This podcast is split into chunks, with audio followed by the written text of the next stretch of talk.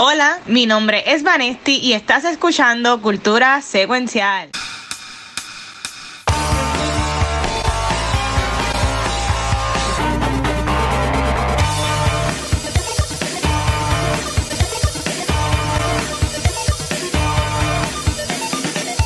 Saludos Corillo y bienvenidos a otro episodio de Cultura Secuencial. Yo soy Vanessa y estoy súper confiada de estar aquí otra semana hablando de lo que nos gusta.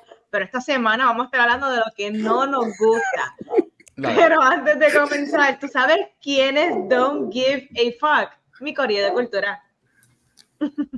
Eh, yo estoy ready. Estoy ready a hablar muchas, muchas cosas. Muy bien. Yo estoy ready para hatear la Caribbean Cinema todo el episodio, pero no. Este. Watcher también no pueden ser Caribbean Cinema. Otro, otro año más que Watcher tiene a Caribbean Cinema en su focus. Yo, eh, eh, en vez de decirle Año Nuevo sorprende, yo, yo digo Caribbean Cinema sorpréndeme. A ver. A ver qué ellos traen en este año. Tu eh, resolución es todos los años no odiar a la Caribbean Cinema. y ya, se, se, echaba la primera semana porque atrasaron American Fiction, que estrenaba la semana pasada para esta semana. Pero fíjate, vi, vi Anyone But You. Este, este no es mi chico guacho, pero vi Anyone But You y estaba bien chula la película. Sí, está sí. a mí me gustó. Me encantó el final, todo el mundo bailando, en verdad que fue una película bien, bien chula. Y los ve a los dos como movie stars. O sea, él... Glenn, Glenn, Powell tiene un carisma. Sí. Uf, me encanta él. Sí, coño, se pudo haber sido mi mágico pero nada. Este, dímelo a otros, pero que estén bien, saludos a todo el mundo. Eh, no feliz, bueno, feliz año nuevo, ya, ya era más semana pasada que fue el primero del año, so, ahí estamos bien. Yes. Este, estamos aquí en vivo en Twitch, en Twitch, siempre estamos vivo en Twitch, estamos también en Instagram. en la prueba, pues recuerden que si comentan en Instagram no se puede, no, no, no llega a stream ya eso no lo puedo poner en la pantalla. Uh -huh. Este, pero pueden escribir en Facebook y en Instagram y en Twitch y ahí lo subo, estoy tilteado ahí. Este, mira, estoy bien emocionado, porque aunque estas últimas dos semanas han sido bien chévere en el trabajo para mí, y estoy explotadísimo, este, quiero comenzar con Guacho, porque por lo menos hay dos personas en el mundo que me quieren, además de Vanessa Gabriel, y son Craig Mason y Neil Druckmann, porque han anunciado Corillo esta semana ya tres castings para la segunda temporada de Last of Us. Y eso me tiene bien pompeado. Eh, comenzaron la semana. ¿Quién fue la primera? No, sí, la primera fue Abby, ¿verdad? Sí. Comenzaron la, la semana con Kathleen Dever, que yo, yo no he visto Booksmark, pero sé que es de ahí, y otras Buenísimo. cosas más. Y, y, y, me pompió bien brutal el casting. Después anunciaron a. Bueno, eso fue hoy. Quizá, anunciaron a, Isa, a Isabel Merced como Dina. Y también anunciaron ayer a John Massino, que es el hombre más cool tiene este tipo, como, como Jesse. Y en verdad que yo estoy bien high, nosotros hablamos aquí ya de la primera temporada de Last of Us. Este, fue mi número 3 del año, este, año 2023. Este, a ustedes que sí conocen más a, a John Massino y a Kathleen Dever, Dever que yo, ¿qué les pareció los castings? ¿Les gustó? ¿No les gustó? ¿Les da igual? Está mute. Yo, ah. a mí me gustó. Yo no conozco okay. la historia de la, del segundo juego de The Last of Us. Sé que fue súper controversial, sé que fue bien este, divisive entre la fanaticada. Mm. So, le están añadiendo talento a la segunda temporada. Veo mucho en la conversación, eh, Watcher, que tú dices que te gustaría que desarrollaran más como que que desarrollaran más la historia como que pre de lo que sucede para llegar a lo que realmente es el arco del juego. Sí. Y si es así, eh, estoy de acuerdo. Yo, ya, ya que estos son actores súper talentosos, eh, especialmente el chamaco de Beef y la de, de, de, de iba a decir The Bookmark. The Booksmart. de Boomer, Corilla, son patricias. de Bookmark, del libro. Este, que le he visto a ellos dos en más trabajos decente, ¿verdad? Bueno, eh, yo espero que los desarrollen y poder conocer más de estos personajes, que no sea una segunda temporada de seis capítulos. Cosas como esas son las que me preocupan. Eh, una temporada súper corta que al menos de que dividan ese juego en dos, dos temporadas. Ustedes me dicen que ustedes creen que es lo que va a pasar, porque yo no sé. Bueno, ah. voy a dejar que Ariel vaya primero y después yo digo, tiro mi monólogo que tengo preparado como el de Golden Globes. Mira, a mí me gusta el casting muchísimo. Yo nunca jugué el segundo juego. Yo jugué el primero. Yo nunca jugué el segundo. Y la razón, sí. Yo soy uno de los que la razón por la que no jugué el juego es porque cuando el juego sale, se liquea. La gente empezó a decir lo que pasa en los primeros que 30 minutos del gameplay. la primera hora, sí. Ajá. So yo dije, pero no lo voy a comprar, no lo voy a jugar porque desafortunadamente, hate me, I don't care. La razón por la que me encanta ver el juego es por ellos dos, right? Pero este, sí vi el gameplay. Yo soy alguien de los que me senté en YouTube y vi las 6 horas o 7 horas de los video compilations del gameplay. Este, el casting me encanta. Caitlin Dever tremenda actriz. Es Hollywood, so yo espero que haya un doctor con muchos injectables porque ella necesita grow a lot este, su cuerpo para meet la fisicalidad de Abby y ellos empiezan a grabar en febrero. Este, so yo no sé si al menos que se hagan un segundo season que sea pre-game. Entonces puede ya, entonces ahora ya puede ser como está ahora y después after segundo season, que es lo que se dice que va a pasar porque ellos no quieren perder a Pedro tan rápido en, el show porque él es el, el big name del, del juego. John Messino me encanta, yo soy súper fanático de Beef, una de mis series favoritas del año pasado. I love that. Él es un tremendo talento. Me encanta. Este, la actriz que va a ser Dina también me gusta muchísimo. Dora. Yo creo que el casting que están haciendo es muy bueno. Y yo creo que el casting appeals to many people Tú tienes a Caitlin Dever que, que, tiene un fanbase joven por Booksmart. Ella es una Emmy nominated actress. Este, tienes a John Massino que ha, se ha convertido en un TikTok star y ha tenido mucha gente en una por Beef. So, tiene, tienes a Pedro y obviamente a Bella que tienen su fanaticada. So, yo creo que ellos, el casting es muy bueno y en acting wise, they're all good. So, yo no tengo queja este acting wise. So, ya, yo creo que es un muy buen start para lo que van a comenzar a grabar ahora en febrero. Ah, y para los que se asustaron, vieron a Pedro con un sling en el brazo en los Golden Globes. Es que ya grabaron la escena, pues. Se también se lastimó el brazo, tiene una cirugía a final del mes, pero es una cirugía mínima. Este, y no va a afectar el schedule de grabación de Last of Us, lo que también me deja pensar que vamos a ver mucho el segundo season, o por lo menos la primera mitad del segundo season, puede ser mucho algo más low key, más drama, building relationships, porque como él va a estar semi operado, no va a haber mucho action en eso. So, take that as you may, pero he's back, he's fine, y no va a haber una um, delay en las grabaciones de Last of Us. Ojalá, mira, porque ya, pero para que haya afectado a muchas cosas, hay una noticia, mega paréntesis, de que atrasaron, aunque no han confirmado todavía de que él va a ser este Bill Richards, ¿verdad? Mr. Fantastic. La película eh, no, no fue que atrasaron, él se, quitó, él se quitó de ese proyecto.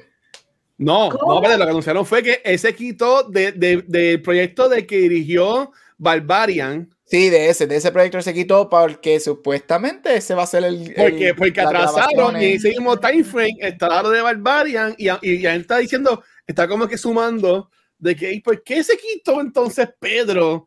Este, pues, me puede ser por eso. Pero mira, yo, amo este juego. Eh, a diferencia de ustedes dos, yo, yo, el segundo juego yo lo he jugado dos veces y ahora a final de mes lo voy a jugar una tercera vez porque va a ser una versión remaster en el PS5. Yo también estoy jugando el primer juego por, tercera vez, ahora mismo que lo estamos jugando en Twitch. Este, a mí me preocupa, honestamente, de los castings de que lo estén anunciando. ¿Por qué? Porque este, obviamente, bueno, a ustedes les muestra si les digo spoilers. Yo, yo, yo, yo vi el gameplay, so yo sé todo lo que pasa. Ok, 5, 4, 3, 2, 1, spoilers a todo el mundo.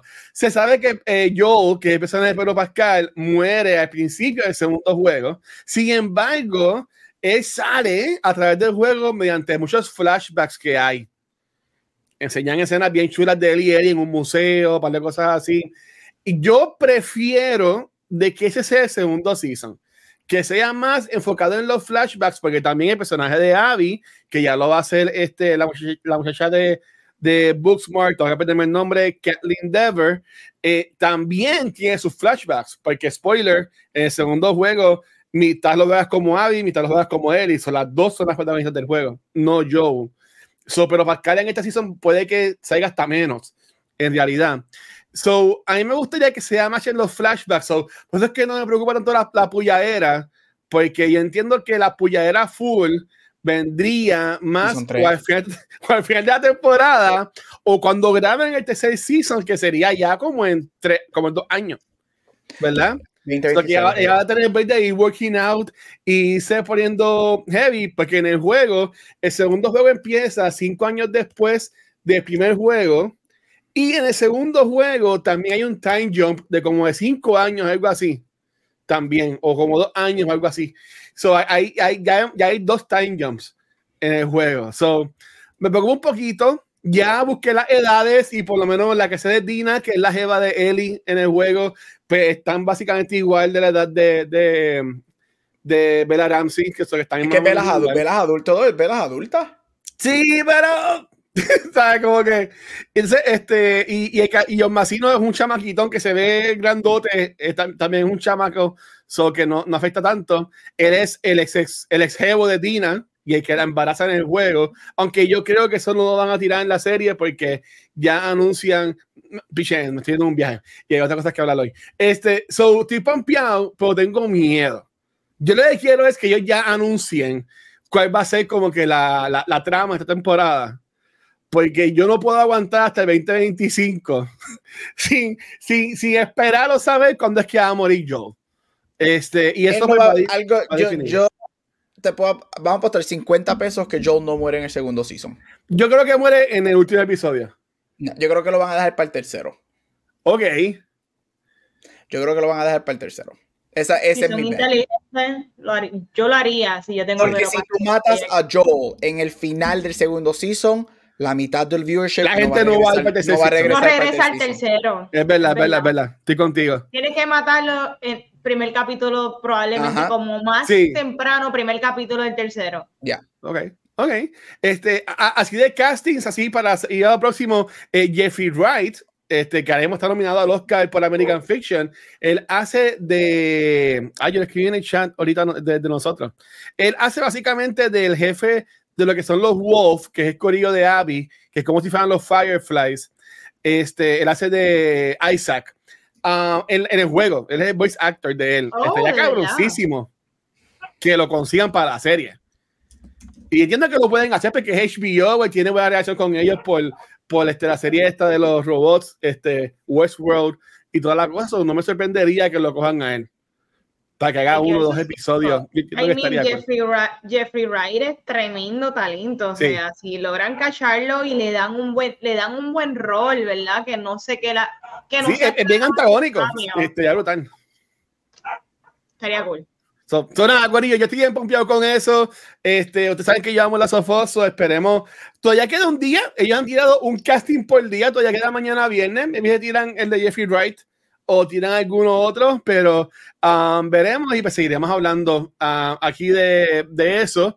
Este, antes de brincar con Vanessa y Gabriel, que lo quería hacer al principio del episodio, al principio del episodio se me olvidó, disculpen, no estoy medio oído. Eh, quiero dar las gracias a todo el mundo que ha visto o escuchado el episodio de la semana pasada, que hablamos de lo mejor del 2023, este, que básicamente fue um, Oppenheimer, Barbie y Saltburn como nuestro número uno el episodio ha cogido downloads con cojones. Que justamente lo que pasa, el, el, episodio de lo mejor del año siempre es de los que más downloads coge en cuanto a podcast este, todos los años. En verdad que, again, gracias a todo el mundo, cinco años in, todavía no se casan de nosotros y pues, está cool. gracias, gracias por eso, ¿verdad? Este, so, estas dos cosas que vamos a hablar, estoy pompeado. Una de ellas ya hemos hablado un poquito, pero y la otra no. Este, Vanet, ¿Qué te has visto en esta semana? Pues mira, gracias a lo mejor del año de la lista de Gabriel, que Gabriel abundó mucho sobre una película que se llama Passages.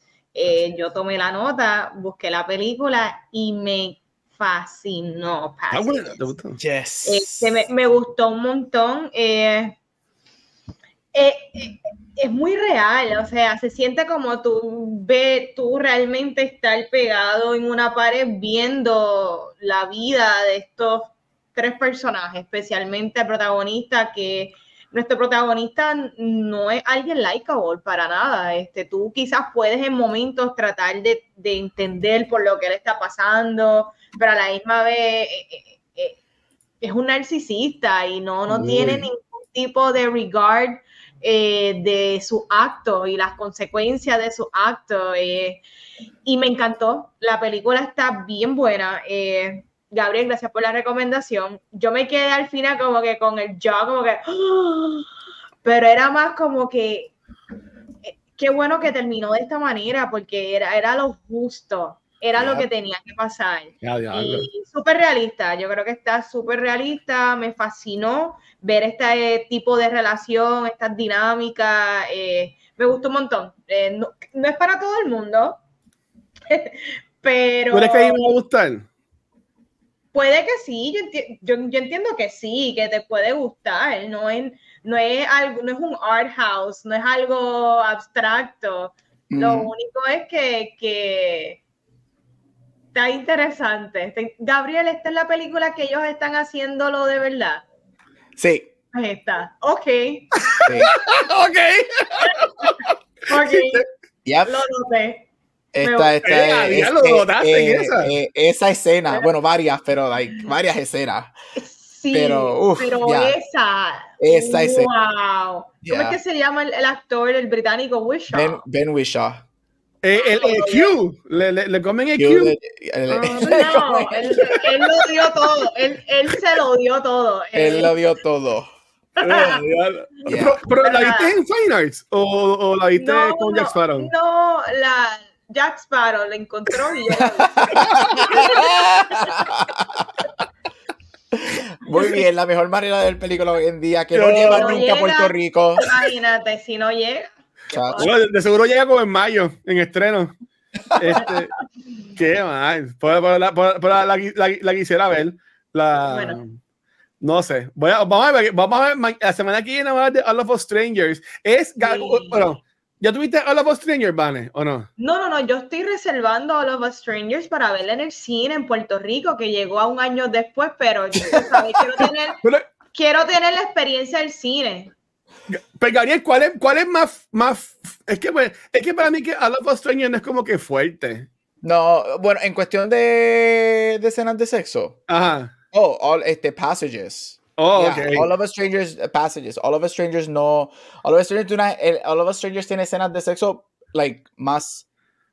Más light. Like, no, que son light, es que son meant, son diferentes porque son, están hechas para, para, para, para sacar algo de ti, del viewer, diferente. Passages tiene. La razón por las escenas de sexo son bien evidentes por lo que el personaje está haciendo y está pasando. Mientras que en All of Us Strangers, las escenas de, de, de sexo entre Paul Mescal y Andrew Scott son para demostrar otro tipo de emoción. Así que pasa es, All of Us Strangers multiplicado con Southburn. De fuerte o algo así. Es que Madness y All of Us Strangers son bien diferentes. No, no tienen que ver nada como en la otra. es como se ve gente dándose besitos en las dos, en las dos, pero yo saben así como que un dramita de pareja o... Yo, yo solo sé que, que, que, para All of Us Strangers, este, especialmente para Bunny, que es alguien como yo, que estamos obsesionados con Paul Mescal, vamos a ver a Paul Mescal en, en como nunca lo hemos visto. Y... él y Andrew Scott, las escenas que ellos tienen juntos, ellos pidieron closed sets porque ellos también lo que sucede fueron cosas reales. So, Paul Mescal, lo que hace con Andrew Scott también son escenas reales. Le, le come Moriarty, porque eh, este hombre es Moriarty. este, yo, yo voy a, ya, ya, ya, elegí que voy a ver mañana este, American Fiction para reírme. Pero creo que el domingo o el lunes voy a ir a Finals también a ver este, a los Strangers, que es la película que vamos a hablar la, el, el jueves que viene acá en cultura. Pues, este, Gabriel, otra película que también tampoco no he visto, este, cuéntanos de qué tú vas a hablar en el día Mira, de hoy. lo mío es fácil. Empezamos el 2024 con algo malísimo. No vayan a ver esta película. Se llama Night Swim. Este es un desastre, es un horror movie. Este tienes a Wyatt Russell, que para mí es tremendo actor. Actualmente en, en, um, en, en, la, en, el show de Godzilla. El, eterno de Kong, ahora mismo en Godzilla. Este, y tienes Kerry Condon Oscar nominated actress el año pasado por Banshees of Inisherin. Este, mano. esto es un desastre. Bloomhouse, yo no sé qué le está pasando. Bloomhouse hace tres o cuatro años estaba prometiendo tanto y de momento este año la han cagado malísima. Es un take, es un take en B-movies que hemos visto muchísimo. It's not scary. Este, yo diría, fíjate, yo creo que yo no la odiaría tanto si hubiese sido un streaming release y la veo en casa. O sea, la pongo yo, ok, it's not scary. Pero, ¿cuál, la película? Se llama Night Swim. y lo dije al principio, Watcher. Ah, este, Watcher, no está pendiente. Este, mira, es de una familia que compran una casa y, el concepto está súper interesante. El concepto es con, eh, tiene que ver con agua y la piscina de la casa. Es un poquito kind of stolen, o no stolen, parecido a Lady in the Water de Shyamalan, que es para mí su peor película ever. Pero oh, aquí yo creo que lo único que para mí es una mala película, bien mala, like, yo no la volvería a ver. Yo diría que lo que es semi interesante de la movie es que Wyatt Russell y Kerry Condon se nota que están ahí por el dinero que Blumhouse le dio para el chavo, o sea, no pueden hacer, o sea, whatever. Pero por lo menos they're committed. Ellos, tú, tú los ves a ellos y tú sabes que ellos saben que la película es mala. Pero dijeron, contra, me estás pagando mucho chavo, pues déjame hacer, déjame, let me, let me, let me act y de Michelle. Pero ya, yeah, no, not a good start. Yo sé que obviamente enero y febrero Iván lo sabe, que normalmente enero y febrero es como que el dumping ground para las películas de horror que son malas, pero this damn this is bad. So a mí me sorprende que la hubiesen la tiraron en el cine. Yo la hubiese tirado a streaming.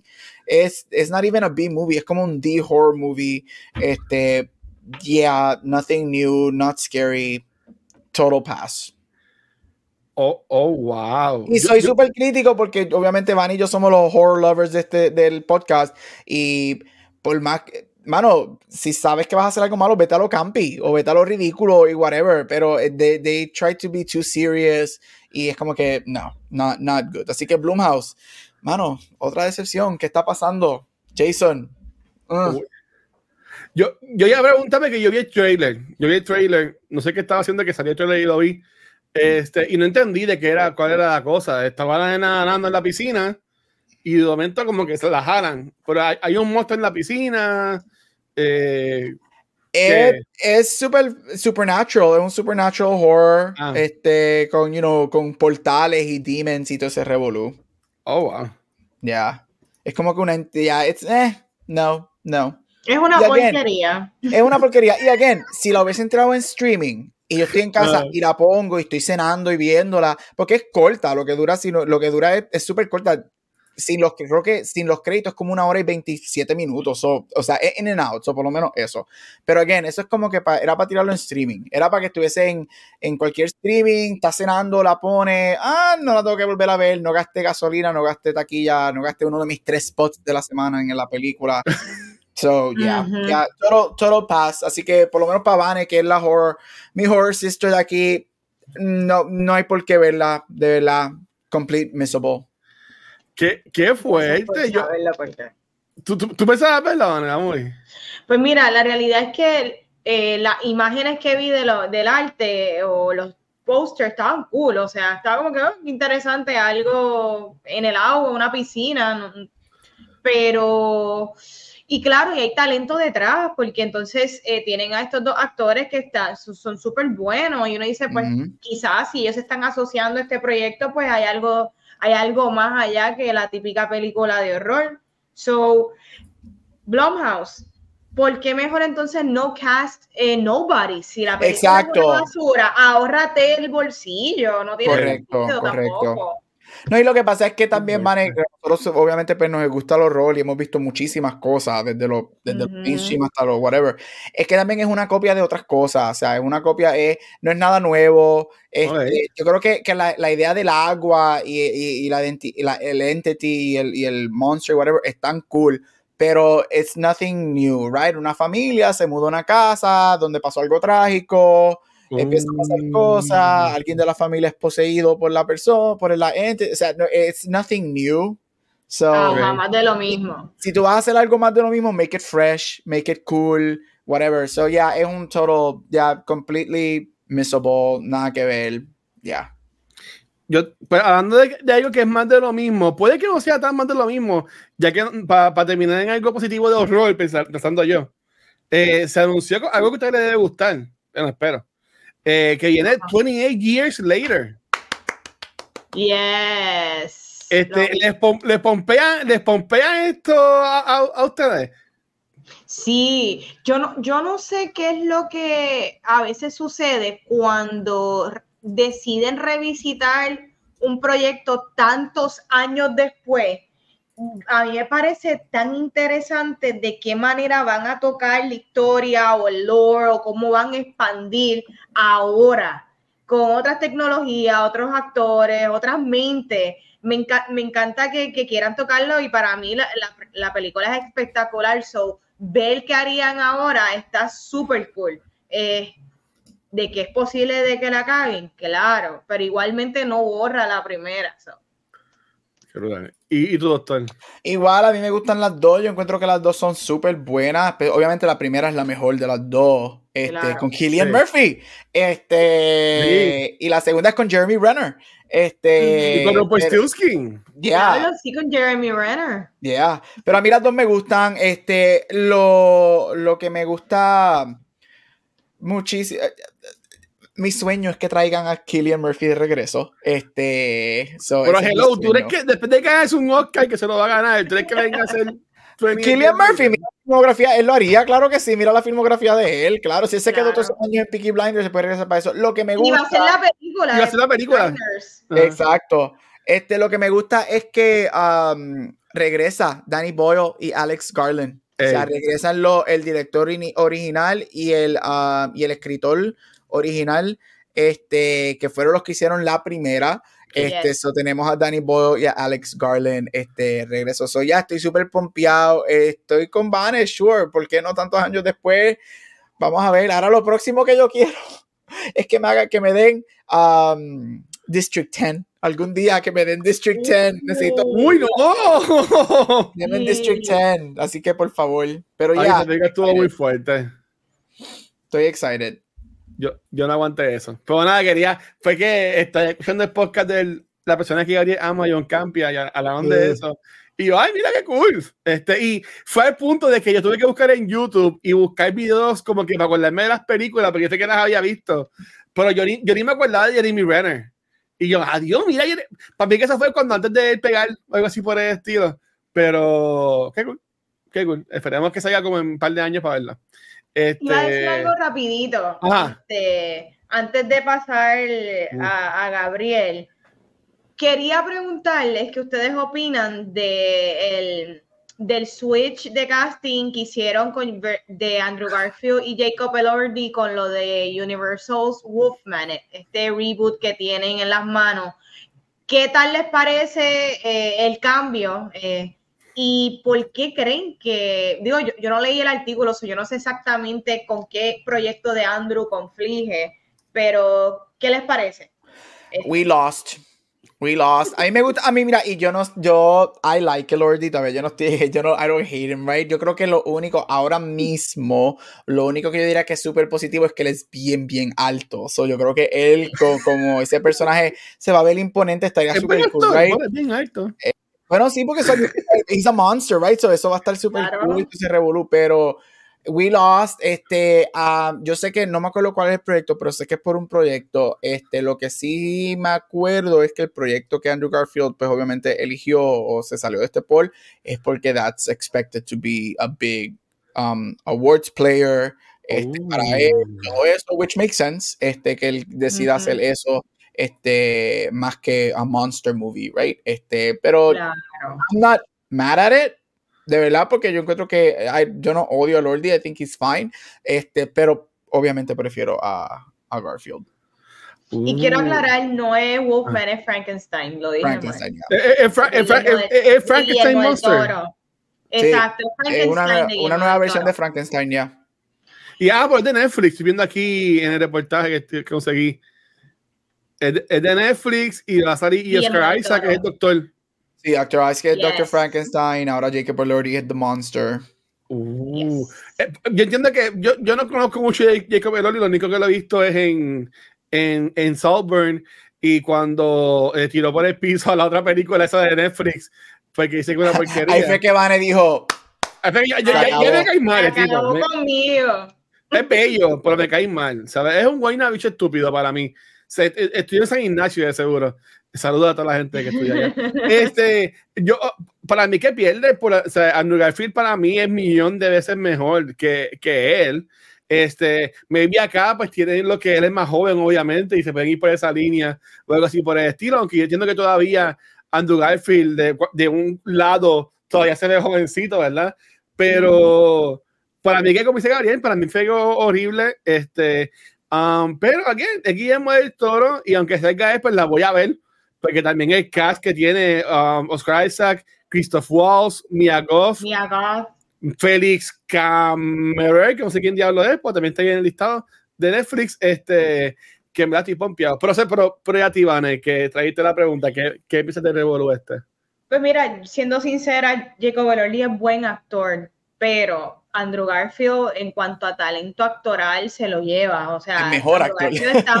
o sea, Andrew Garfield es, de los de los de los Ryan Goslings, de los este Jake Gyllenhaal, tú sabes, ese nivel, Bradley Cooper, para mí él está en esos niveles de, ese tipo de actores. ¿Qué puede pasar? Claramente el, Frankenstein de Andrew no va a ser el mismo de Jacob Elordi. Estoy interesada, esto será otro take, más joven, no sé cómo lo van a hacer, pero cool, es como revisitar Elvis con Austin Butler y con Jacob Elordi. Son es el, la mismo, el mismo personaje, dos personas interpretándolo. Vamos a ver qué hace, está cool.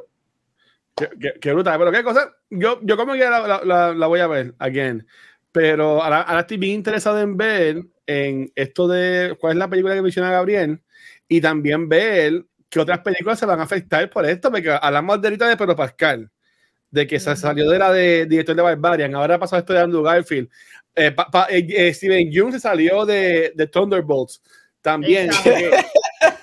Lo mejor que hizo. Sí, ha habido muchos cambios últimamente. so, y espero que no se joda ningún otro casting. Aunque yo entiendo que ahora mismo no hay, como una película wow que estén grabando, así que yo me, me acuerde. Pero yo espero que esto de, de, de, el atraso, obviamente, de cine por las juegas del año pasado, para mí que va a vamos a ver mucho esto de personas teniendo que salir, los cambios en el cast de películas. Yes. Sí. Ahora sí, Gabriel, yo estoy pompeada porque tú vas a hablarnos en Award Spotlight, vas a estar hablando de los Golden Globe y de los SAG nominations. Cuéntanos qué nos trae.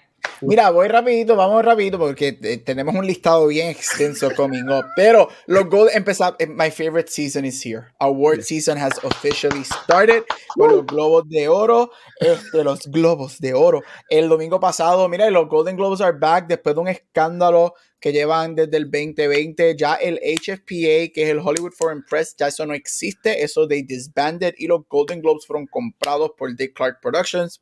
Y esta es la primera vez en 84 años que los Golden Globes no son asociados con el HFPA porque, again, no existe.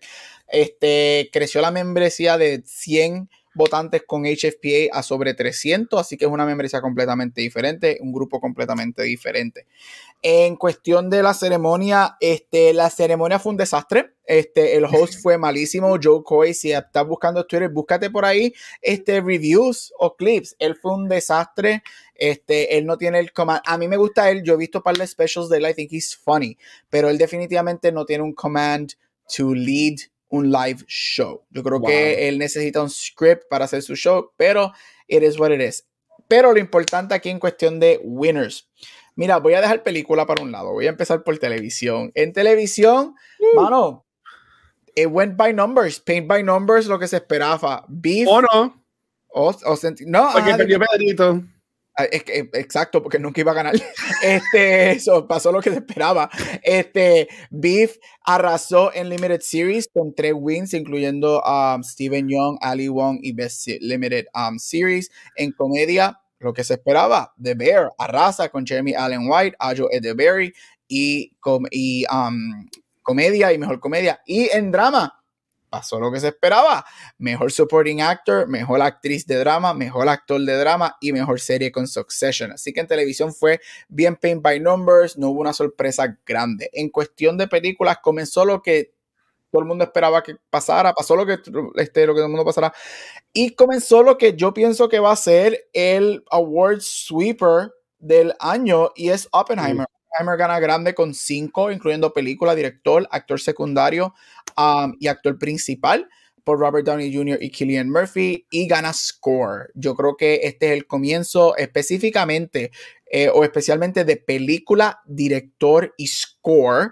Yo creo que este es el comienzo de esas categorías arrasando. Yo siempre he dicho que aquí la película to beat Oppenheimer y yo creo que esto solidifica. Yo creo que Oppenheimer es una película que está a nivel de Return of the King al nivel Titanic, al nivel um, Slumdog Millionaire, que son películas que balancean muy bien lo que es el art side del filmmaking con lo que es el popular side del filmmaking. Y yo creo que no hemos visto una película que ha hecho tanto dinero ganar en décadas. Este, y yo creo que la academia se, se, da el permiso de por fin, oh, esta película hizo un billón de dólares, so everybody watched it, everybody loved it, pero ¿sabes qué? También es film y podemos dárselo. Este Emma Stone ganó Golden Globe, esperado, era, eh, eh, o sea, ella, su performance en Things, yo creo que por más que tengamos issues con la movie, el performance de ella es undeniable. Este, Lily Gladstone gana for Killers of the Flower Moon. Yo creo que los calentes está entre ellas dos con Lily Gladstone. Para mí, yo creo que ella está básicamente certificando su, su win. Divine Joy Randolph gana por Holdovers. También yo creo que las dos categorías de, de, de actriz están ya done en los Oscars. Yo creo que esas dos categorías están pretty set. Este, Paul Giamatti gana, actor en comedia. Yo creo que él y Killian son los que se van a estar peleando ese Oscar. Este, con Killian teniendo el, el, el, lead un poco, porque viene con Oppenheimer, que es la película fuerte.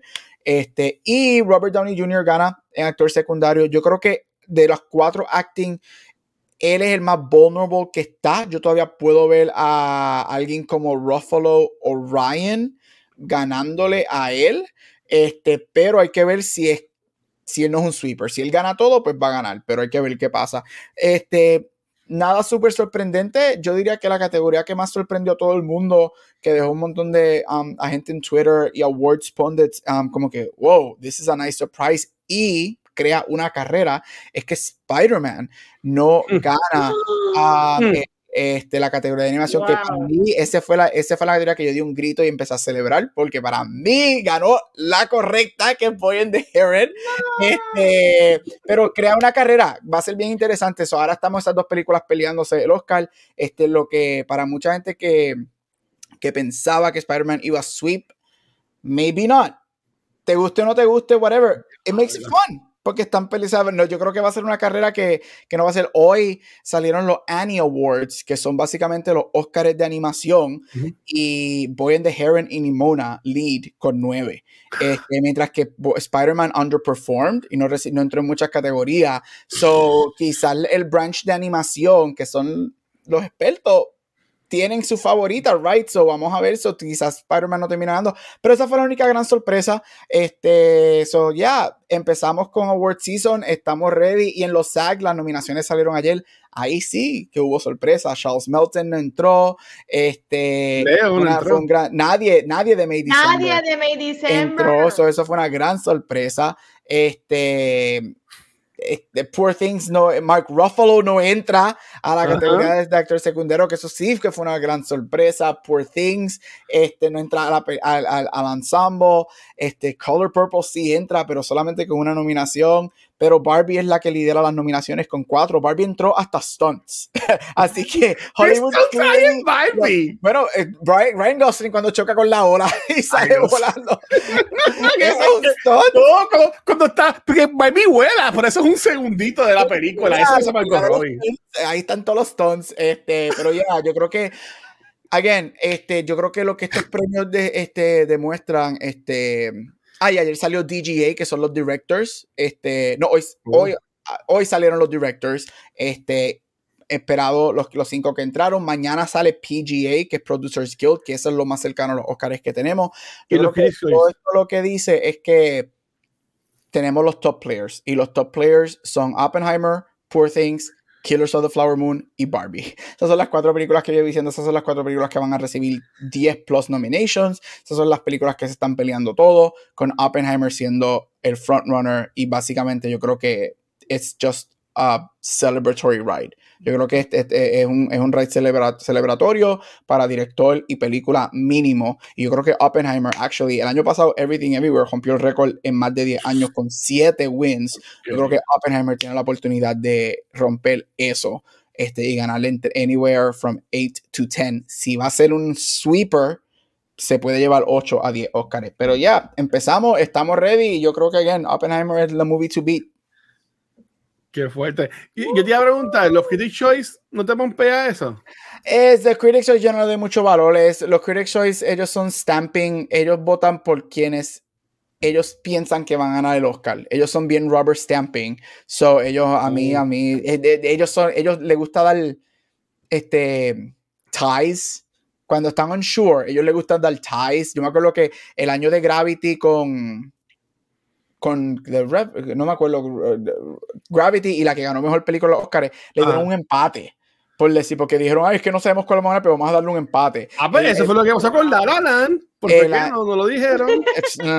el año de Lady Gaga y Glenn Close, ellos dijeron, ah, estas dos son las frontrunners, vamos a darle un empate, boom, y terminó Olivia Colman ganando. Solo Critics Choice yo no le doy este, ah, pero no he dicho, el lunes que viene son los Emmys, así que la semana que viene vengo con los ganadores de televisión después de que los atrasaron seis meses en el 2024. Vamos a premiar los shows de televisión del 2022. So, este año hay dos Emmys. Este año hay dos Emmys, ahora en enero y en septiembre. ¿Sabes qué es lo interesante? Que The Bear, este, todo ese Revolut, Lazo, Succession, especialmente The Bear, Um, y whatever, por ejemplo, The Bear acaba de arrasar los Golden Globes, va a arrasar en, um, en SAG este, por Season 2, pero este weekend van a ganar Emmys por Season 1. ¿Pero la Safo está nominado o no? Sí, porque ¿La, el, sale en enero? Sí, porque el, el calendario es de mayo a mayo. Eso es 2022, 2023. El calendario de los Emmys es mayo primero, este, mayo 31, junio primero a mayo 31. Ese es el calendario. Oh, oh, ok, solo que, y lo, de septiembre va a ser mayo 2023 a, a este año 2020. ok. Ya. El calendario de los Emmys es primero de junio a mayo 31. Shows de televisión que salgan en ese periodo. No es, un, no es año calendario. Okay. It's been confusing. Sí, yo tengo una pregunta y me vi, es que yo no vi los Golden Globes, me disculpan, no, no, no, busqué para verlo, vi los, los clips, pero creo que eh, eh, eh Matthew McFadden ganó también un Golden Globe. Eh, el, de Succession, el esposo de Chief. Sí, él ganó Supporting Actor. Pero, ¿y qué ganó entonces este? Ah, Lead Actor, fue lo que, lo que ganó este. Tolkien. No, el, ay, Dios mío. El, el, el, Succession, el que le ganó a Pedro. Culkin. Culkin, ajá, sí. Sí, él es lead. lead. Oh, so ganó, ganó él, ganó este McFadden y ganó también Shift. Y ganó Shift. Y que yo pienso que es lo que va a pasar en los Emmys también. Está bien, pero yo leo, este, Pedro va a ganar para, para cuando muera. Sí. claro. Hace mucho sentido. Gabriel, estoy de acuerdo, los Golden Globes estuvieron bien porquería y yo y los chistes didn't land. ¿Así de malo fue? sí, cringy, cringy, daba vergüenza y él se reía de sus propios chistes, como que... Cuando él tiró a los writers. Le tiró a los writers. Un año que tú acabas de tirarte, se acaba de ver una huelga. le dijo a los writers? Y él echa la culpa a los writers en tarima en vivo que sus jokes no están landing espérate, espérate, espérate, espérate. En el mismo show, él aceptó. En show, él dice, ah, no sé yo no ¿Qué carajo es los writers. En un año que hubo una huelga por los writers. y alguien aplaudió o algo así. Está cabrón. Hay tantos jokes que tú ves el público. Lo que dio fue vergüenza, o sea, no, eso fue lo que él dio. O sea, ese mató, básicamente su, su carrera se mató. Eh, él no funciona como host de un evento, de un award show. Y, ya, y lo que pasa es que tú tienes, yo no soy comediante, right? Pero yo, como alguien que le gusta la comedia, si tú vas a hacer cringy, you just go all out, right? Y, y yo creo que that's permissible, pero también hay unos jokes que tú tienes que pensarlos. Por ejemplo, él se tiró un, un, joke ahí tirándole a Oppenheimer de que su resolución del 2024 es tan larga la película que él quiere terminarla en el 2024 que la comenzó en el 2023. Primero, ese joke no funciona porque ese no es la película. la otra, la de, la de DiCaprio. Que, eh, exacto, eso es lo que iba a decir. La película no es la más larga nominated porque tienes Killers of the Y segundo, uh -huh. ese joke tampoco funciona cuando esa película hizo un billón de dólares y nadie nunca se quejó de lo largo que era. Lo largo que era. Correcto, estoy de acuerdo. Eso nunca fue una crítica. Bueno, este, vale, no sé si tú los viste o viste mucho de ellos, whatever, pero mucho de ellos. y después en el en el en los reviews y whatever y durante la noche se supo, había muchos más skits. A él los productores, los primeros 30 minutos le dijeron, ¿sabes qué? Tú vas a salir a presentar y ya se vamos a cortar skits, la gente no se está riendo. Él no está, hubo, hay un momento en el Qué show bueno. Que él desaparece como 40 minutos y nunca lo vemos, ahí lo vemos como 40, 45 minutos en un momento. ¿Cómo hacer?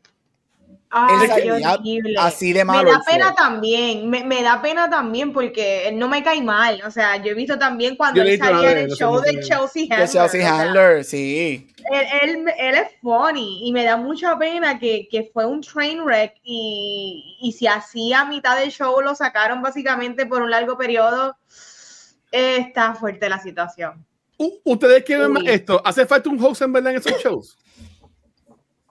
Yo pienso que está bien que alguien sea un moderador y que el moderador sea carismático, pero ya, ya, ya le estoy sacando hasta el cuerpo a los, a los comediantes porque una de dos, son los Jokois de la vida de que pues no están dando risa a los chistes y si no pues pasa como lo de Chris Rock, el incidente y van y le meten un bofetón. Ajá. O sea, e- e- está bien difícil. Yo me, ser host y ser comediante a la vez, eh, yo le encuentro un trabajo bien difícil en estos momentos. Yo no sé a quién tú puedes complacer.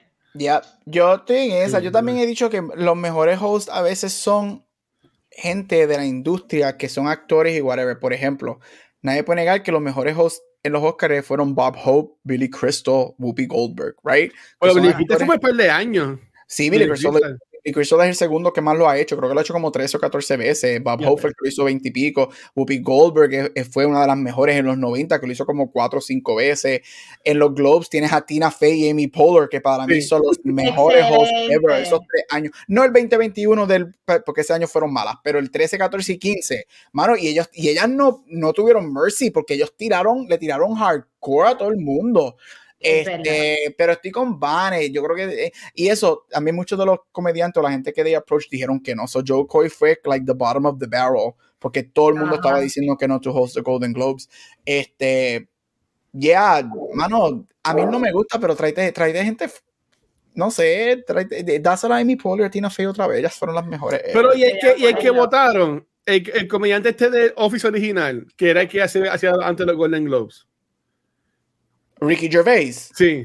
él es muy controversial, la gente no lo quiere. Demasiado. Él es demasiado controversial. Él se va a poner a hacer, él se va a poner, es un él se va a poner a hacer jokes de trans people, de black people live. Hoy en día eso no pasa. No. Y a mí él me encantó cuando el hosted, como que al principio de los 2010, he was fucking funny, porque él no He tenía miedo. fire. Pero esos jokes hoy en día. Sí, no, el especial nuevo de él en Netflix, yo no puedo, yo terminé el de Chris Rock Se y lo terminé obligándome a terminarlo, porque el tipo se fue en un, nada, eh, eh, yo no sugiero que lo vean, pero el de Gervais yo no lo puedo terminar. No, se cae el show. Ahí lo traen otra vez, se cae el show. Qué. Definitivo.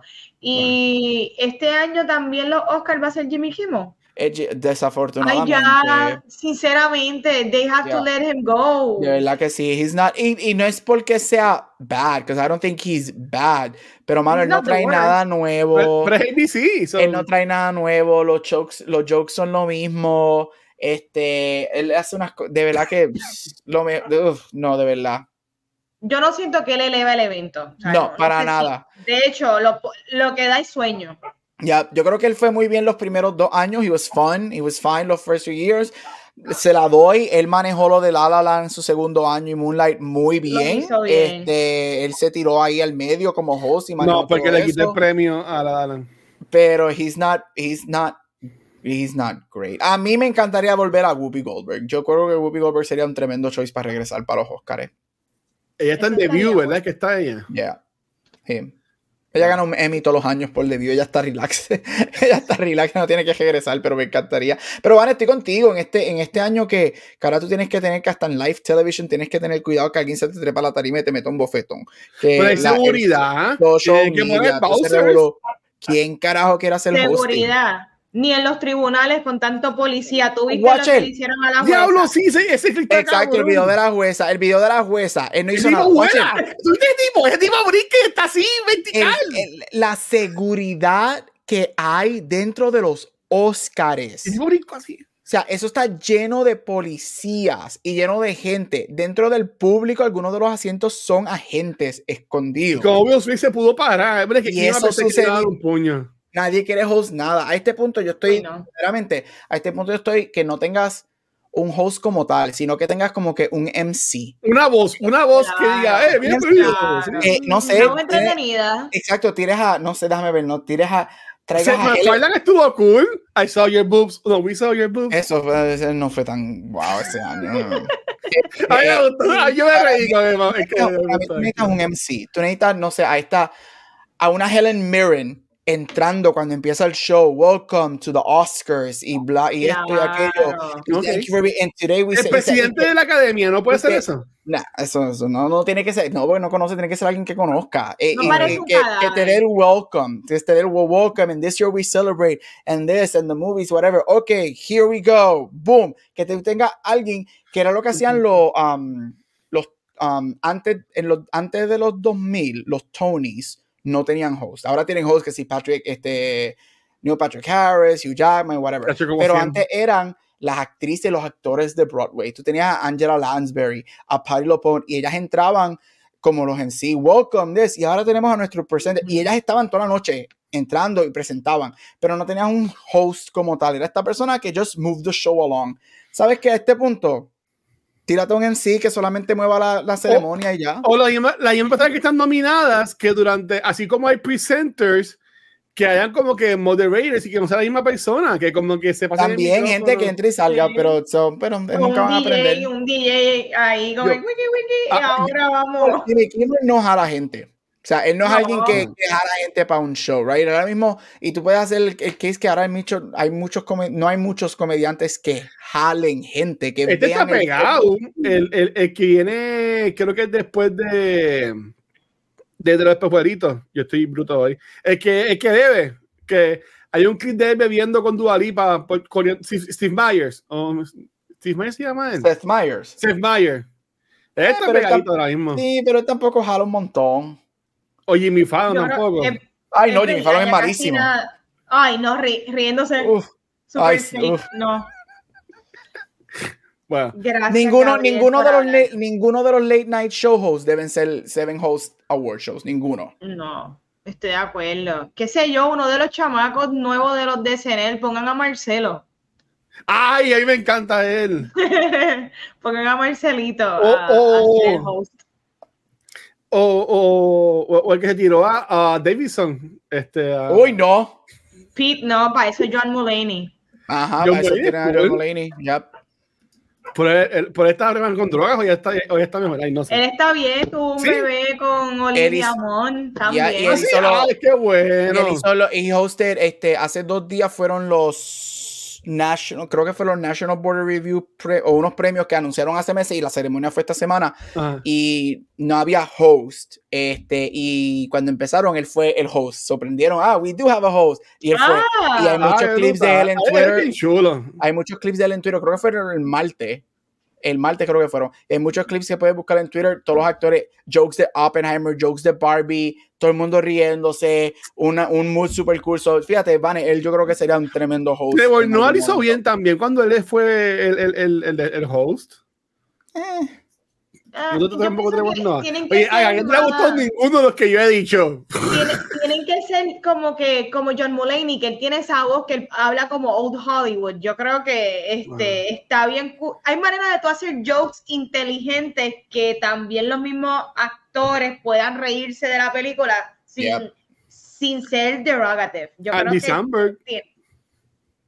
no, Me quedé por muy favor. calle. No sé. Mira, vamos para los fuck you awards. Vamos a darle pescarada para la gente, Vamos dale. allá. Gra- Gracias, Gabriel, pero primero vamos a prender una vela. Pongan. Porque ahora vamos para el segmento donde nos vamos a deshogar. Nos vamos a deshogar de todo lo que no nos gustó y comenzamos como hicimos para los top del año. Vamos a comenzar conmigo. Yo voy a primero decir mis menciones honoríficas. Tengo dos o tres, voy a hacer algo rapidito y comienzo con mi número 10. ¿Está bien? Uf. Menciones honoríficas que se llevan, que casi casi son mi top de los fuck yous. Y Kendall Jenner junto con Timothy Chalamet y Kylie. Hoy no, Este, Timothy. Estoy alta. Las Kardashian son de lo peor que hay, son una enfermedad, son un virus. ¿Cómo diantre? Dos de los artistas más famosos en su ámbito, o sea, Timothy Chalamet, es una estrella de cine, cayó en estas manos y Bad Bunny, Benito, San Benito, Boricua, de Vega Baja, con Kendall. Mira, de verdad que para mí fue una decepción. Yo me Hashtag encuentro como no verlos a ellos ahora con otros ojos. Yo los adoro, pero ellos han bajado punto y medio de categoría desde que están con estas chamacas. ¿Viste, ¿Viste los videos de Timothy grajeándose con Kendall en los Globes? Y después, y Con Kylie, con Kylie, con Kylie. Y el bochinche de Selena Gómez y Taylor Swift, que te voy a decir, eh, Taylor Swift y Selena Gómez no son santas de mi devoción, pero loco, todo el mundo bochinchea. Yo creo que son, todo el mundo las están criticando cuando yo también estaría haciendo lo mismo. Claro que Yo sí. estaría bochinchando con mi mejor amiga en un evento super cool de las Kardashians, obviously. No déjenlas quietas. Eh, otra mención honorífica. American Horror Story Delegates. No pude pasar, vi tres capítulos, es de las basuras más grandes, es un waste of time, Yeah. waste of energy, es un waste de la franquicia entera. Yo no decidieron tirarla por un vertedero en esa temporada. Que no, te- que no termine. Adicional, sale Kim Kardashian. What the hell? Por eso fue como te gustó. No, vale, no vas a ver la segunda mitad del season cuando salga el mes que viene. Jamás, nunca, never. Y, y con todo eso, Kim no es ni lo peor de la serie. ¿Tú puedes creer eso? Kim La no verdad. es lo peor. La serie es horrible. Controversial, otra mención honorífica, All the Lights We Cannot See. Esto es basado en un libro bien famoso. Eh, me enteré por, por Juan, que me dijo, a mí no me gustó, hay, hay mucho talento, la serie se ve bien, hay buenos actores, es demasiado de melodramático, me pareció que todo lo que está pasando se podía resolver en un solo día, pero obviamente eh, si no, no existe serie ni libro, Ajá. so no se la recomiendo a nadie, All the Lights We Cannot See. Mi número 10, Uf. Killers of the Flower Moon. Oh, ok. Película súper galardonada. Martin Scorsese, el papá del cinema en estos momentos. Y me atrevo a decir que la película con todo y eso no es lo peor que yo he visto, pero sí mm, no fue una buena experiencia en el cine. Yo estaba con Luis Ángel, el Watcher, la vimos en un screening. Eh, yo conozco mucho de la historia de los Osage y de la manera en que Scorsese decidió contar esta historia, a mí no me llamó la atención. A mí no me gustó. Eh, yo pienso que este, Leonardo DiCaprio se fue full on retard eh, y no me gustó. O sea, eh, eh, Horrible. lo que él hizo para mí no me gustó lo que él hizo. Um, la película demasiado de larga eh, y me aburrió. Visualmente, escenas brutales, demasiado de larga. No se las recomiendo a nadie tampoco. Eh, próximo con sus 10. Ay, Dios mío. Este, mira, algunos de mis honorable mentions, American Horror Story, Haunted Mansion, este, ¿se acuerdan de esa película? A mi sobrina le gustó, bendito. Macho, Yo me, yo macho. toda la película. pero A mi sobrina le gustó. Válgame. Este, mira, a mí me encanta el horror, campy, bad D movies, pero Winnie the Pooh, Blood and Honey, uff, uf, uf, chacho. Este, Five Nights at Freddy's, uff. Ey, ey. Yo sé que esa película hizo yo no sé cuántos chavos, por poco la pongo en mis 10, pero tengo una... Uf. um, Sanctuary también fue otra cosa que no me gustó para nada. Este, yo diría que eso, tengo otras cositas, pero yeah, that's it. Así que mi number 10. Uh. Y no necesariamente, estoy con Vane, porque Vane no dijo que Killers of the Flower Moon necesariamente es horrible, right? No es una horrible movie, que es lo que yo pienso. A mí no me gusta esta película para nada, pero tampoco pienso que es horrible. Visuales bellos no son lo suficiente para mí. Así que mi número 10 es The Creator. Yo salí super underwhelmed de esta película. Para mí es una copia y not even un homage, es una copia y una copy-paste de muchas otras cosas done really well, con personajes no bien desarrollados. Este, los visuales bellísimos y me encantaría verla los Oscars nominadas por visuales porque donde hay mérito hay mérito y es que los visuales son fantásticos pero salí bien decepcionado con esa película again no es lo peor que yo he visto en el año pero para el talento que hay detrás de esa película salí bien bien decepcionado de esa movie así que esa es mi número 10 qué fuerte mira esa película a mí me encantó mucho este, pues nada, que siempre la odio. Por eso es que no hablamos de ella aquí. yo soy culpable. Este, mira, ok. Eh, yo, eh, yo, yo, yo, parí mi 11, así que no tengo así honorable mention, me tenía como 5, pero cuando me y dijeron, tenemos 10, yo, espérate, déjame ver de dónde yo voy a jalar. Así que voy a coger mi número 10 y la voy a estirar. Y ahí van a contar mis honorable mentions. Y, y, y, aunque es un chiste, ya, ya es un, un, un going joke en cultura, cuando ya hablo de películas o de experiencia viendo las películas, y pues este honorable mention y número 10 de Fuck You Awards va directamente a Carian Cinema. Este, yo amo Carian Cinema, yo voy mínimo una vez al cine a la semana. ¿Ok? Son es como que, ah, casi, que quiere cancelar a Carian Cinema. No, pero es que como consumidor, honestamente mi experiencia ahí no es buena. O sea, es, es horrible. esa es, tú puedes siempre sacar un bingo card o vas a tener el, hot dog frío, si es que tienen. El popcorn también no van a hacer un popcorn nuevo hasta que se acabe y, también va a estar frío. También. El mega fuck you es que tú no puedes pedir el fucking vaso de queso en, online. Y es horrible, es horrible. ¿sabes? No me estás dejando comerme lo que yo quiero sin hacer fila, Cari en Cinema. Este, la sala, últimamente, mira, eh, Finales de Miramar, eh, con los asientos craqueados de los 80 y pico. Esos, esos, asientos son de 1980, como si fuera que casa tus abuelos, que están los asientos craqueados, pues así están en Cari en Cinema, como en la escuela. Así ahorita, hace, ahorita, hace, ahorita hacen como nuestras abuelas, le tiran un plástico encima a los asientos. horrible. Y ese Miramar, que pues ok, Miramar. Yo fui a, los otros días a, a Popular Center, que voy a ir mañana y espero que esté mejor ya la cosa, eh, que les conté cuando vi Poor Things, que a mí me gustó la película, pero yo me sudé esa movie. ¿Tú me entiendes? Esto suena bien feo, pero yo sudé, yo sudé más que Mastodon en esta película. Por la calor que hacía, el aire estaba apagado. Este, y, y, la comida me la llevaron mal también para colmo. So que yo, puedo entender, y, y sorry, de ahora pues, lo dije, por nada, este. Cancelado. Putin es muy buena la película. Este, y entonces ella y espero que sea de Oscar. En verdad, en verdad que sí. Pero mira, yo entiendo que por la pandemia, como reclutador, yo trabajo como reclutador, la gente no quiere trabajar casi, ¿tú me entiendes? La gente se acostumbró a estar buscando cosas o tener sus compañías propias o lo que sea. Y de Caribe Cinemas promociona mucho lo de mí, está buscando empleados siempre por todos lados. Pero Corillo, no cojan a cualquier persona, porque están dañando la experiencia. Y lo malo es que en Puerto Rico, para la gente que nos ve en Estados Unidos o otras partes del mundo, en Puerto Rico solamente hay una cadena de cine. No es como en Estados Unidos que está AMC y todas las demás acá en Puerto Rico solamente está en Cinema. Y, y, es horrible. Y es horrible. Y, y, yo quiero de vuelta Cinevista. Por favor. Y soy uno que yo no es Cinevista. Pero yo quiero de vuelta Cinevista. Ese monopolio tiene que cambiar. Mayagüez tiene el cine. Creo, así mismo se llama. Sí, el Exacto, sí.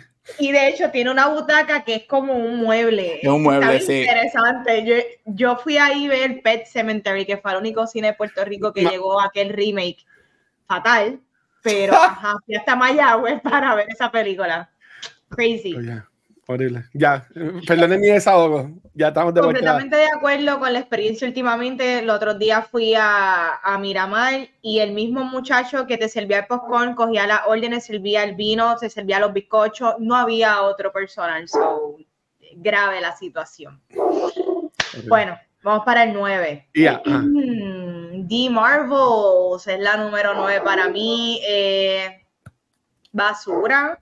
Eh, super underwhelming. Este, tres personajes que, bueno, no, tres personajes que la realidad solamente una se merece la película. Y vamos a hablar claro. Eh, por más que Brie Larson no es santa de mi devoción o, o whatever, Brie Larson es muy buena actriz.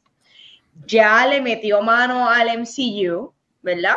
ella es parte, ya tuvo su primera película y yo hubiese estado más interesada en una verdadera secuela de Captain Marvel versus lo que yo vi. Estos otros dos personajes, bueno, no es que tengan nada malo, es que su introducción fueron en las series que participaron y para mí todavía no se han ganado el territorio para estar en las películas y mucho menos si añadirlas le quitaba a lo que pudo haber sido una secuela de Captain Marvel. So fue un waste of time, waste of energy, waste of money de parte de Marvel de haber hecho esta película.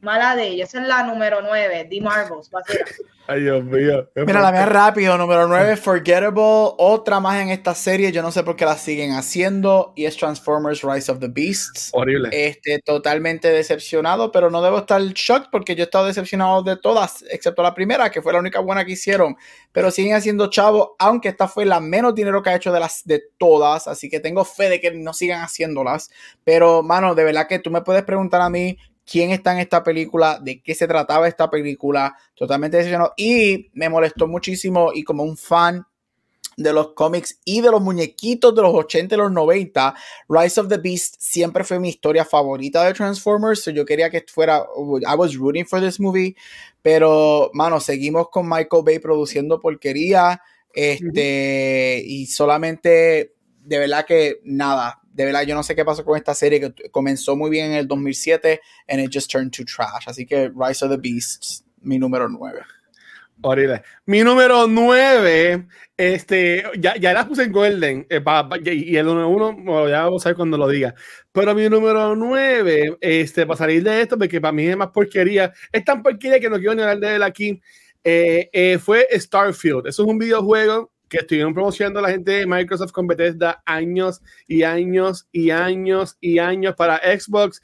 Y yo que tengo mi Xbox ahí, Serie X, cogiendo polvo, porque no lo uso, porque no tengo que jugar ahí. Yo uso mi PlayStation, que es lo que juego. Este, y en fin, voy a jugar Starfield. Y me compré, me compré el control, me compré los audífonos, yo bien pompio con el juego. Y lo jugué tres horas. Es un de Life. Este, senda mierda senda mierda. Me duele que Greg Miller, una persona que yo admiro, fue su juego número uno del año. Pero pues cada cual con su experiencia, ¿verdad? Pero yo me la, la, odié, juego malísimo. Y pues nunca jugué Skyrim, pero ahora menos lo voy a jugar porque si la gente ama Skyrim y es la misma gente que hizo Starfield, como que no hay para ningún lado. Ese es mi número 9 y prometo que es mi único videojuego. Ya todo lo demás son películas o, o, o, o series. Este, pero dale, vale.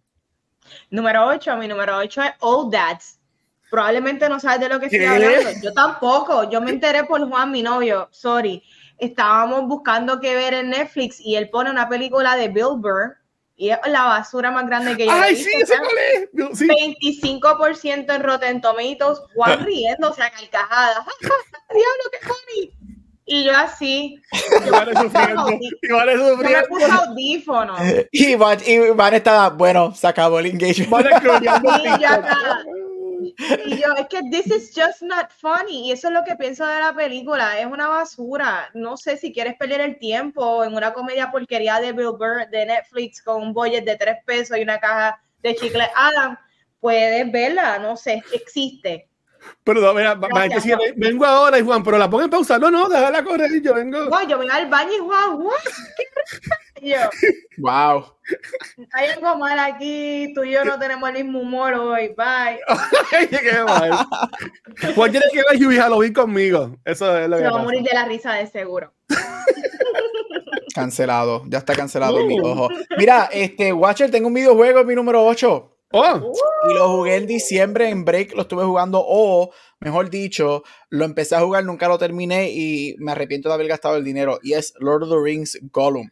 ¿Por- ¿tú ¿Cómo Este- que es eso, Gabriel? Yo jugué ese juego eh, ¿Cómo va a ser? Porque yo, a mí me, a mí, yo soy, a mí me encanta Lord of the Rings. Y Muchacho, juegos, yo también. Es mi trilogía favorita, pero son. juegos de Lord of the Rings que han salido anteriormente a mí me gustaban muchísimo. Ah, O sea, bueno, a, mí sí, me gusta ir, a mí me gusta ir a, a Walmart, Target y whatever y comprar random games y, y play them, right? Este, lo, y, mano, basura, tedioso, una, unas gráficas malísimas para hacer el 2023, un juego malísimo y yo, yo no puedo creer que este juego es hasta peor que la serie de televisión.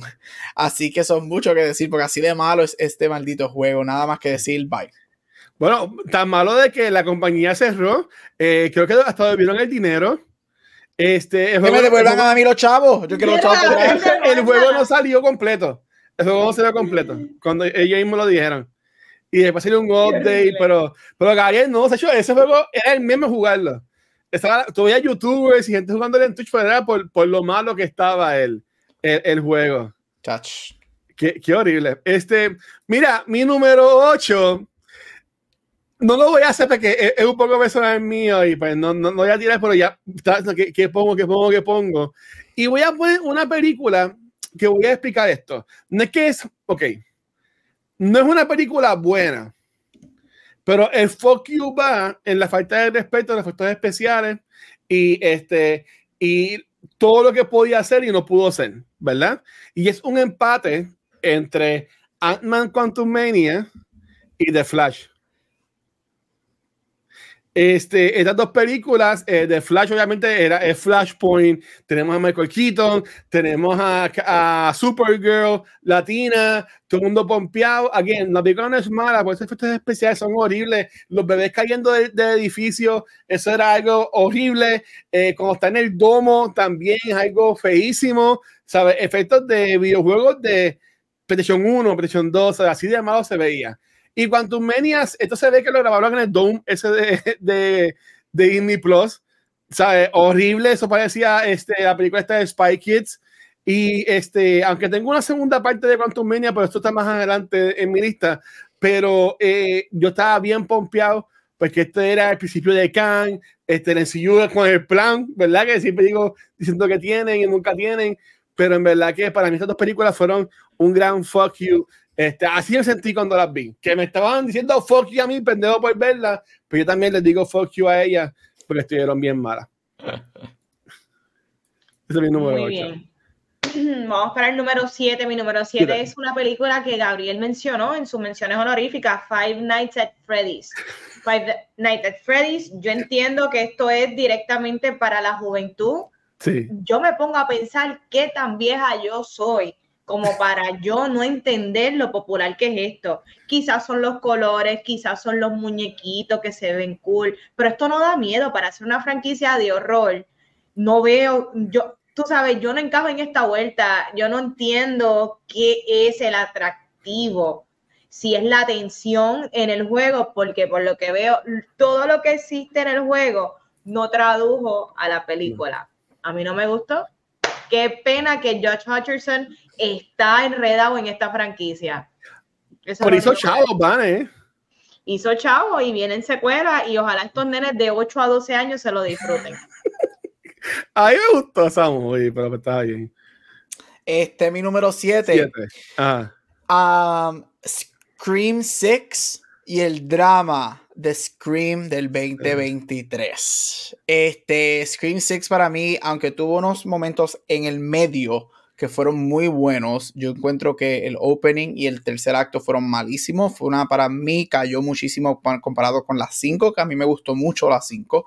Este, pero la razón por la que está aquí es mayormente por el drama que está pasando. La, la decisión de Fire Melissa Barrera por este, sus comentarios pro Palestina, la decisión entonces de luego, que luego se liqueó, que todo el mundo pensaba que era por el schedule de Wednesday. En parte sí, pero también se liqueó que este, oh Dios mío, nombre de ella, Wednesday. Y Ortega. Este, Ortega se va también en apoyo a, a Melissa Barrera. La película pierde su director right en diciembre.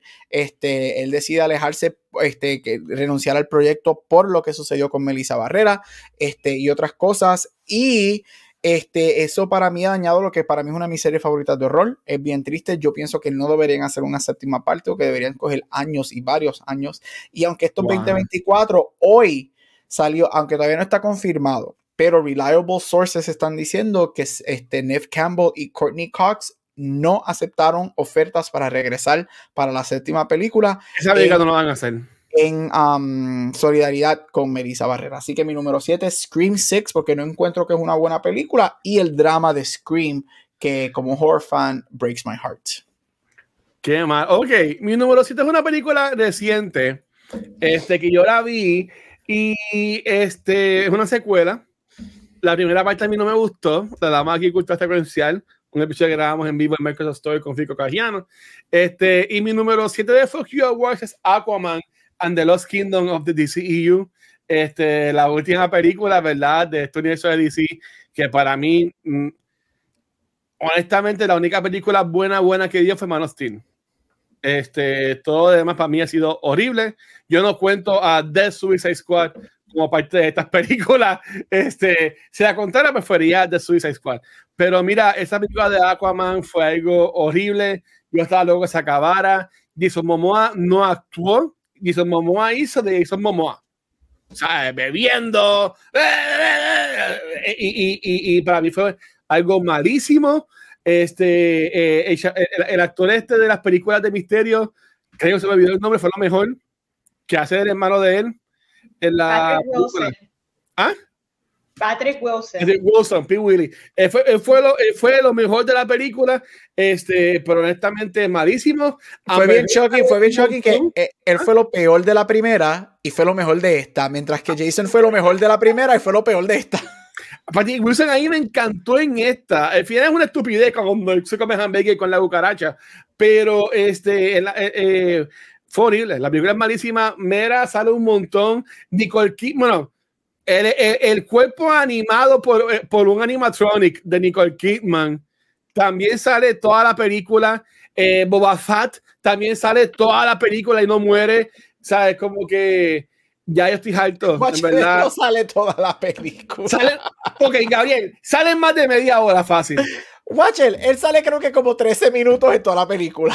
Salen un montón. Yo sentí que salían más que el mismo Aquaman. Nicole Kidman sí salió un montón en la película. Sí. Y mira. Y la esposa sale al principio y al final. Mira, cabrón. Ese, ese, es, mi, ese es mi número 7 y sale la madre de Aquaman. Eh, Momoa es cool, pero tipo, tu personalidad es cool pues si vas a actuar, actúan, porque si no, pues vas a hacer Aquaman en esta película, que esté Jason Momoa en esta película, porque no estás actuando, caballo, y pues, y ya, ese es mi desahogo. Yo creo que Momoa está llegando al nivel de hate que, que Batista. oh, wow. Es que me sacó, me sacó. Excelente actor. el mejor wrestler turned actor. Yes. Bueno, yo prefiero a The Rock. Yikes. Bueno, bueno, The Rock viene con una película de 24. A24, pero... va a ser su Oscar nomination ahí mismo. Yes, estoy confiadita. Mira, vamos para el número 6 y es la película Ghosted. ¿Qué clase basura fue Ghosted? Uy. Bien mala. Mira. Yo ya me he puesto a pensar y por culpa de ella misma, Ana de Alma es Lucky o es que ella en verdad es una mala actriz? Porque es tan inconsistente. Ella ha hecho decisiones tan malas. Para mí, es una muchacha muy talentosa y cuando ella salió en la primera de Knives Out, que ella fue la estrella de esa película, uno, uno dice, wow, pero la toma de decisiones con su carrera ha sido muy extraña. La película que hizo con Ben Affleck, que fue un asco de película, súper porquería, junto con Ghost con Chris Evans, que ellos no tenían ningún tipo de química. me pongo a cuestionar si realmente ella va a ser de las mejores actores, actrices de su, ah, no, no creo. de su, ¿verdad? De su era o, o de sus contemporáneas, o se va a quedar siendo media B-lister, porque de verdad que con este tipo de películas yo no veo que yo vaya a continuar viendo cualquier tipo de proyecto con ella. ¿Y la de Marie Monroe también fue mala? ¡Uy! Ella, yo, entiendo que ella actuó bien, pero la película es una locura. Ella hizo una buena interpretación, pero la película es un desastre. La película no está basada en, en nada real de Marilyn Monroe. Es un libro, hicieron lo que les dieron la gana con eso. Bueno, ella va a salir en la de Valerina que sale este año, de John Wick. Vamos a ver. Good for her.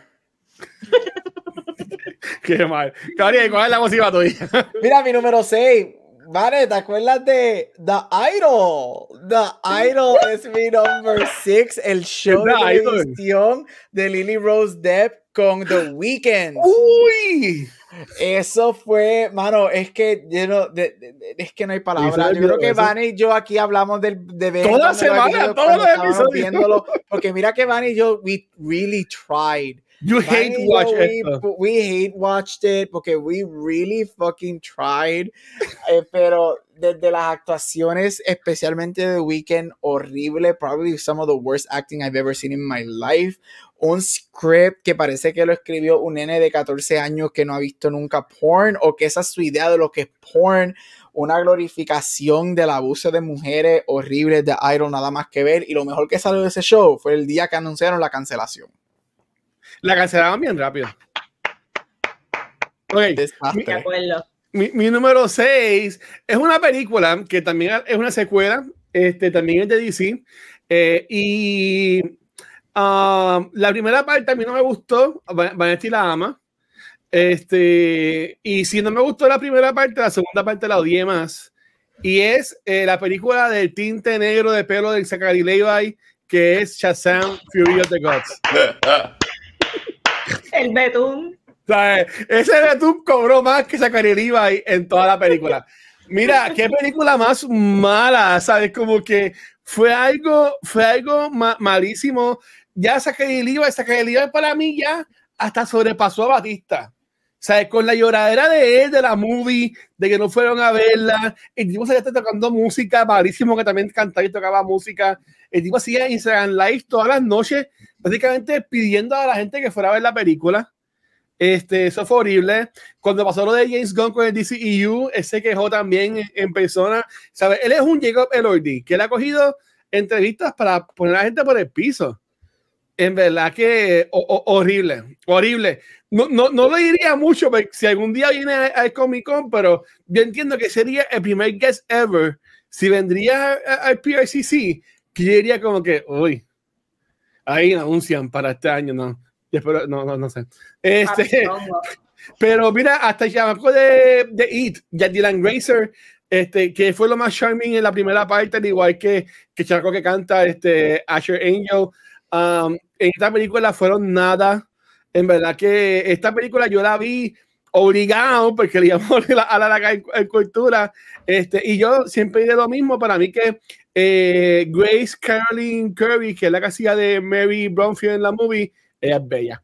Para mí que ella fue lo mejor de la película porque es hermosa. Y esta fue una de mil películas que hizo la señora esta, este, Helen Mirren, este año, en el 2023, que lo que hizo fue robarse los chavos.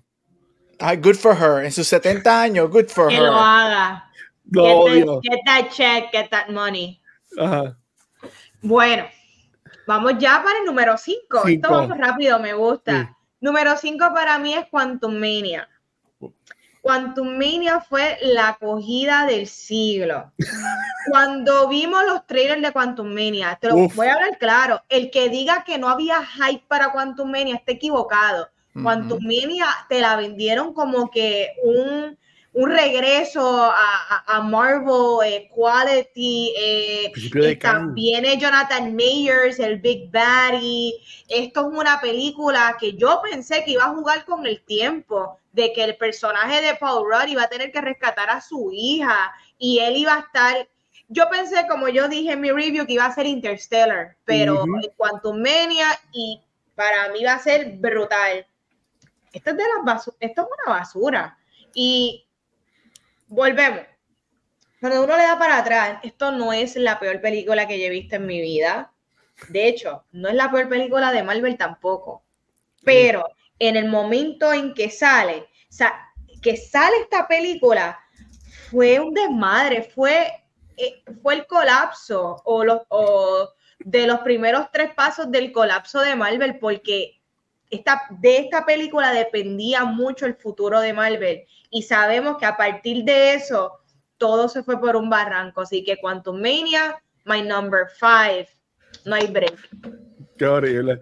Mira, mi número 5, Vane cuando habló de Ana de Almas dijo algo bien interesante, que es que yo no sé si es que ella será ya una buena actriz o es que ha tenido suerte. Yo voy a usar ese mismo sentimiento con el director de esta película. Es, ¿Él será un buen director es que ha tenido suerte? Y es porque mi número 5, Rebel Moon Part 1. ¡Oh, malísima!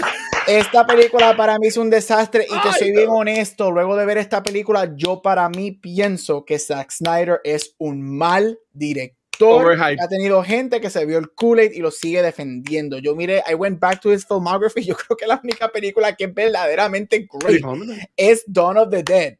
Este, y es porque él no la escribió, la escribió James. Este, a mí me encanta 300 is okay. Este, 300, más bien tú recuerdas 300 por los efectos visuales y por el, y todo ese revolú. Este, y por las abdominales que melcocho, sancocho batida en un blender de copias baratas. Están las, están las marcas. Está la marca Great Value y está la marca Zack Snyder por debajo de Great Value. Porque esto fue una copia barata, asquerosa de que si hubiese, hay leyes de plagiarism, yo no sé por qué no lo están demandando por plagio, porque esto es un rip-off de películas como Star Wars, Star Trek. La última escena del tipo cuando lo ponen en el pod, eso literalmente son visuales exactos de The Matrix con el renacimiento de Neo. Sí, sí. La película no dice nada, un diálogo, unas actuaciones fatales Gente, dejen de castelar a Sofía Butela. Ella es malísima. Ella lo demostró en The Mummy y lo demuestra aquí. Este, ella, no es la primera. Wooden, Wooden, Wooden, unos desarrollos horribles. Puedo hablar más, pero horas de esta película, el desastre que fue, pero eso para mí no fue una decepción, es que fue un desastre, porque decepción es que yo esperaba algo y no delivered. Yo no esperaba nada, este, así que fue malísima y el hecho de que viene una segunda parte de que yo lo digo, yo soy alguien que dice, hay que ver todo para criticarlo, yo no voy a ver la segunda parte, I don't care. Honestly, este, horrible, horrible, horrible Zack Snyder, de verdad, yo no sé qué la gente de su culto le ven a lo que ese hombre hace. Mira, Gabriel, yo tenía un número 5 y la voy a sacar para seguir dando esta mierda de película, porque eso fue una basura. ¿sabes? Yo, Gabriel la vio y dijo, es mala, no la vean. Y no le íbamos a hablar de cultura, pues decía, yo tengo que ver esto, porque tanto mundo que tan mala es. Y mira, es peor de lo que la gente ha dicho. Y lo más cabrón es que no sé por qué diablo en la semana de estreno te dicen, ah, pero tranquilo, porque hay una parte que es un, un, un Snyder Cut que dura como 100 horas, que está bien cabrón. Mira, se le como me ¿sabes qué? Como que, ¿para qué diablos? Es, Netflix, es streaming. Streaming es la perfecta plataforma para tirarte el quote unquote director's cut, porque entonces la primera versión que es mala. Desde la primera, horrible, desperdician a Charlie Homan este, súper cabrón. Eh, no quiere spoiler. Bueno, ¿sabes qué? Para el carajo lo voy a spoilear. Matan a Charlie Homan en la película. Y él no es un carajo en la movie. Él es un cuasi Han Solo que es un carajo. No es un carajo. Este, eh, ella yendo por lugares, cogiendo eh, amiguitos. Y eso no es una historia. Eso no es una película. Ese ha sido un cómic, una precuela para ver lo que pasa. Este, mira, eh, horrible. Este, los uniformes de nazi que tienen los, casi los, los malos, es como que son malos obligados. Este, e, el actor que a mí me gustó mucho de la, de la serie esta de. Esa es la primera de Flanaverse, ¿verdad? Esa en alguna de, Flan, de Flanagan, de la, la, serie, de él. El novio de Butela.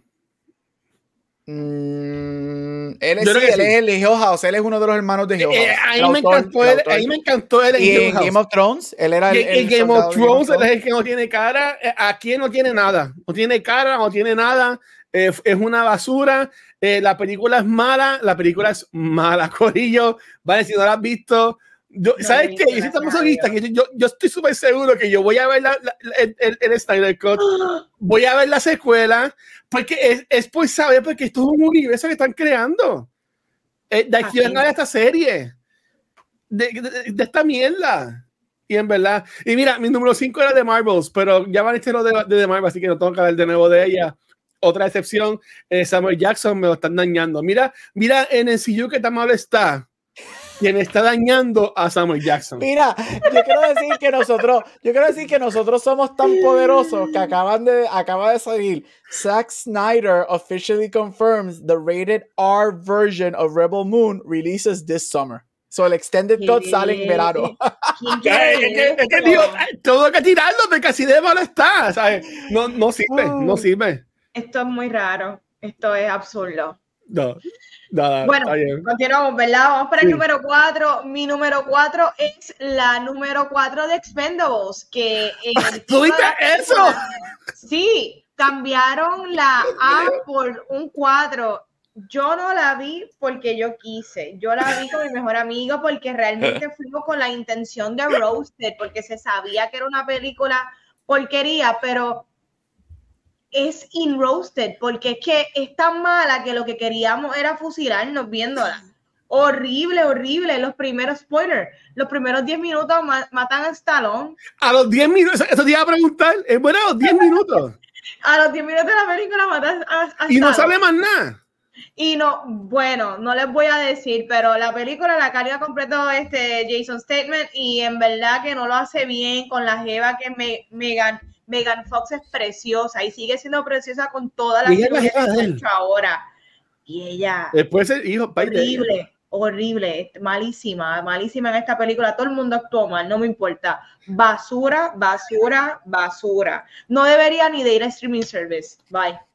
Mira, y sostenimos sacó otra mierda que es Beekeeper, que también dicen que está horrible. Dicen que es horrible también. ¿Qué te puedo decir? Ay, Dios mío. Mira, ya la mencionaron, no toca hablar mucho de ella. Ghosted, Basura, Ana de Armas, Chris Evans, like, fire your agents. Bye. Bendito. Ah, yo pienso que ellos sí tenían un poquito de carisma, ellos dos juntitos. Es que yo, yo a, a, eh, este me imagino que tú estás hablando de la carisma de ellos que tuvieron en Knives Out, porque aquí yo nunca la vi. Ah, no, eh, eh, las entrevistas de ellos son suditas. Las, las entrevistas de ellos son y eso ellos, ellos quisieron, ellos debieron haber hecho lo que hizo Sidney Sweeney y el otro en Exacto. la película. Y no les quedó, no lo pudieron hacer. Yeah. No. Mi número cuatro. Vanetti habló de esto, este, y voy a ser rapidito, pero quiero tirar mi experiencia. Este, yo no sé, mira, Corillo, y esto todo el mundo lo sabe, yo soy una persona malísima para ir para el cine con, con o sea, en, pues es que voy solo. Este, ir al cine conmigo es una aventura. Este, Corillo, yo, yo, yo sé cómo Vanetti soportó estar al lado mío esta película, las 20 horas que duró, porque yo estaba volviéndome loco. Este, pues lo lenta, lo, lo malo que estaba, la trama, o sea, yo estaba como que detorciéndome por todos lados. Y después tiene la falta de respeto. Después que te cuentan una mierda historia en, en 20 horas, viene y te resumen como que la mejor parte en, en, una, como si fuera algo de radio en 15 segundos. Mira, puñeta, si vas a contarlo con alguien de radio, cuenta toda la película entonces. Pues, ¿qué me haces ver lo que vi y no, y no me dejas ver la parte cool? Que es cuando se va para la cárcel el cabrón este y, y, y toda la mierda. Ay, bendito. Yo, como, no, mira, y Scorsese, Dios lo bendiga, bendito, él está a cinco pesos de morirse. Este, pero ya, mano, no. Eh, eh, y la próxima película es de Dios. Hay que ver cómo va a ser eso. Basada en un libro que es de Jesús, algo así de ahí. Él lo este, él ha hecho antes. Él hizo la de. Silence. Ah, hizo, él hizo The Temptation, él hizo Last Temptation of Christ. Con, súper controversial. So, que controver y magnífica, magnífica película. Sí, pero eso fue hace como 100 años atrás. Hizo, maneja, yo creo que él maneja, sí, maneja la religión muy bien. Silence para mí es un masterpiece. Excelente. Silence es un fucking masterpiece. Y Last Temptation of Christ, uff, eso es un película. Yo creo que él maneja temas de religión muy bien. Y lo bueno es que él confirmó que es corta, lo que dura es una hora y media. Es imposible. Ah, bueno que lo, prim lo Eh, primero lo que, ya, el script, ya el script está hecho, dijo, la película va a durar entre 80 a 90 minutos. Ese es el first Ah. act de la movie. Iba a decir algo bien feo, pero después sí que me cancelan. Sinceramente, esas películas él las hizo cuando él todavía te podía hacer películas, yo creo. Yo no sé si le queda mucho. Este es un Eh. animatronic, como sangre. Bendito. Eh, nada. Vamos. para el número 3. Mi número 3 es Insidious The Red Door o Insidious Red Door. Mano, qué tristeza. Es muy triste porque yo soy súper fanática de esta franquicia. Eh, yo pensaba que no iba a salir una peor que la de The Last Key. Y yo pienso que Red Door está peor que Last Key.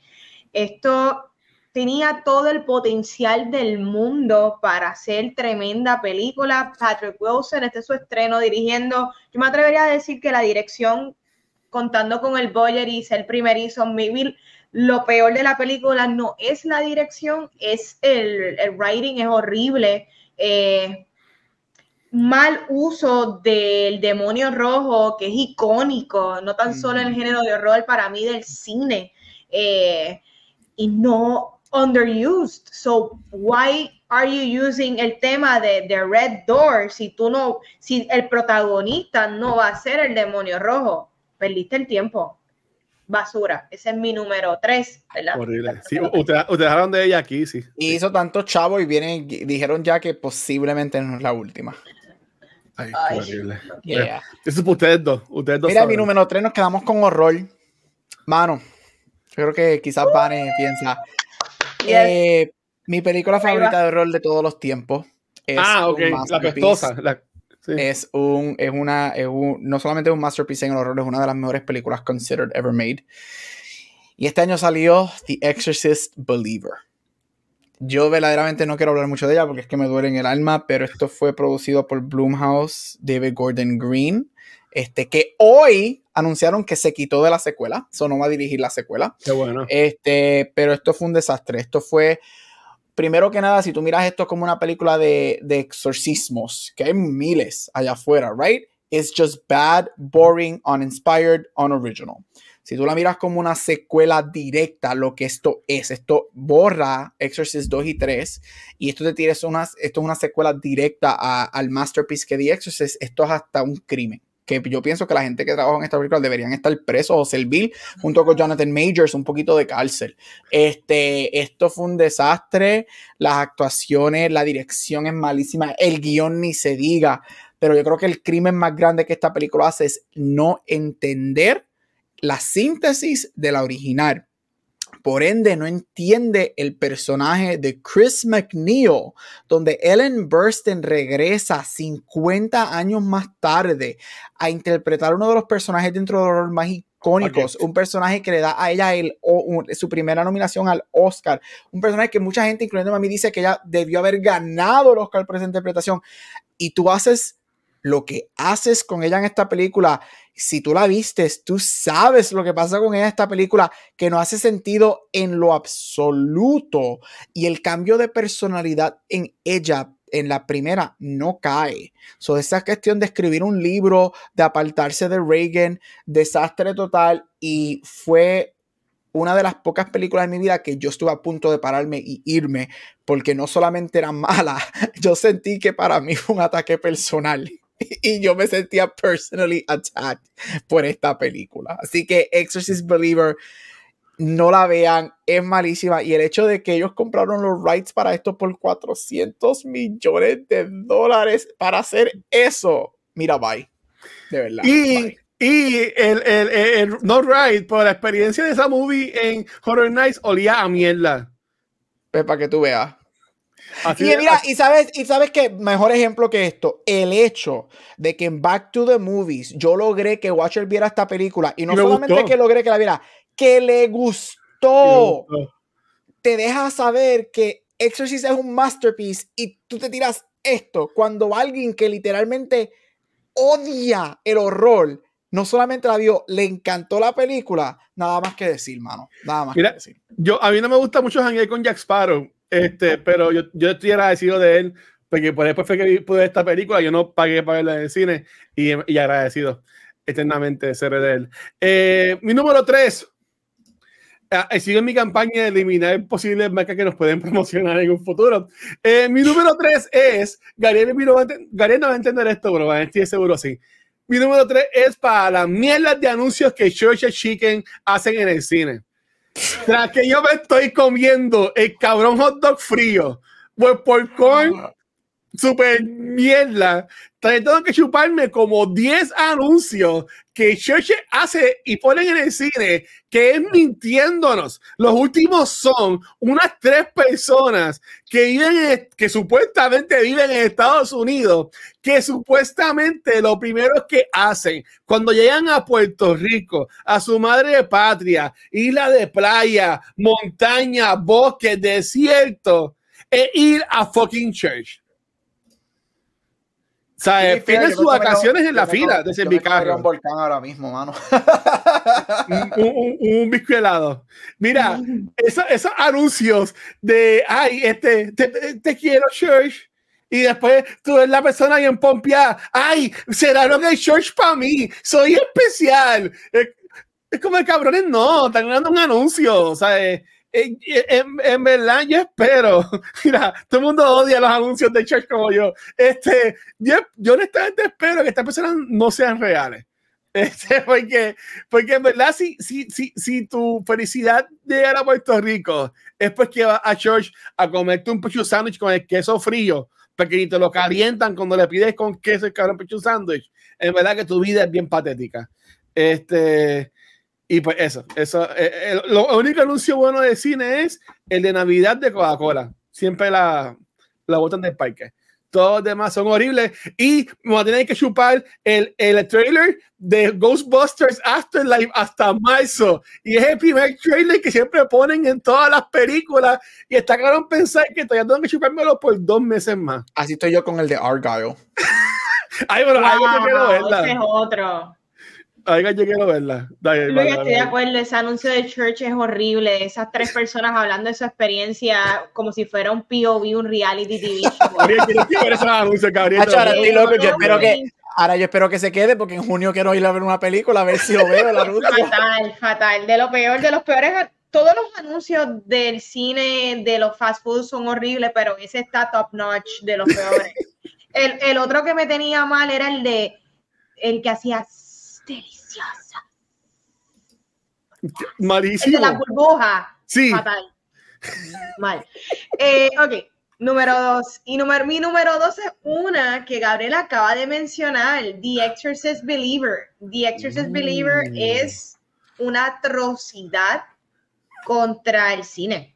Yo no puedo creer que esta película adquirieron los derechos solamente por 400 millones para hacer película. Ellos no, ellos no le van a sacar chavo a licenciar nada más. O sea, si estas películas, que creo que son tres el contrato, si no me equivoco, cuatro, si ellos, mm, si estas películas no generan dinero, ellos jamás van a recuperar su inversión, porque no puede licenciar serie, camisa, ningún tipo de merch, nada, simplemente en estas películas que ya claramente la primera no vendió.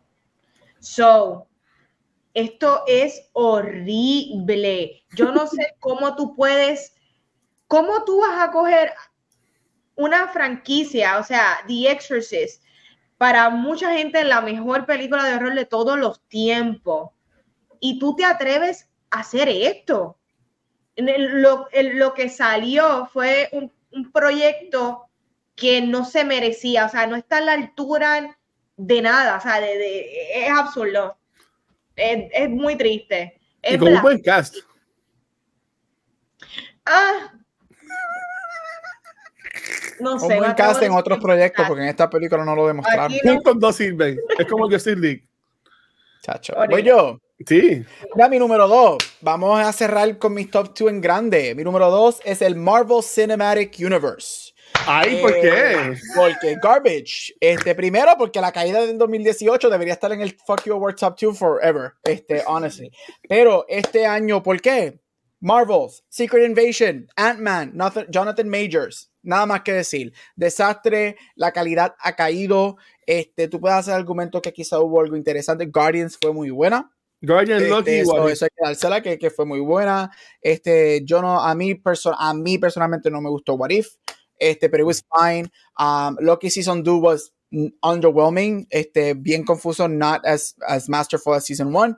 Este, y aunque esto es 2024, ya yo voy dos episodios in y Echo va por el mismo camino. Ah, yo, yo, no voy a ver Echo, dice que está horrible. Pues yo vi, vi, ya vi dos episodios y voy por el mismo camino. Así que MCU, mano, y yo creo que la razón por la que está aquí es que sí, 2023 objetivamente fue bien malo para ellos, al punto de que no hay nada de películas este año excepto Deadpool. Eso te deja de decir mucho de, de, del hecho de que ellos se dieron cuenta que esto es, estamos bien mal y hay que poner un stop por un tiempo. Um, calidad ha bajado, han perdido muchas cosas visualmente, ellos tienen muchos problemas internos, obviamente con los efectos visuales, uh -huh. muchos de mucha gente complaining. Um, yeah, y MCU has fallen from grace really, really bad y yo creo que tuvieron honestly, yo creo que este año fue hasta peor que el 2021, que es el año de, de Scarlet, de Black Widow y todo ese revolú, este, fue bien, bien fuerte. Porque los hits que tuvieron, y ustedes lo mencionaron con Ant-Man, esa película dependía, del, el MCU dependía de esa película. Con esa película nada más, el MCU se fue por la bola de lo decepcionante y lo grande este, en negatividad que esa película fue. Así que MCU, mi number two, yikes, mano, de verdad. No, no, y, y bien de acuerdo contigo, mi número dos no es el, el, el MCU porque yo no voy a echarle la culpa a Kevin Feige cuando en verdad culpa de todo esto es Bob Chapek. So, y no voy a dar un fuck you a Bob porque no, no lo conozco bien, pero las decisiones que han pasado fueron bajo el mando de eso. Ahora está, ahora que le dieron otra vez después de la Feige, esperemos. Pero ya no voy a defender más al MCU.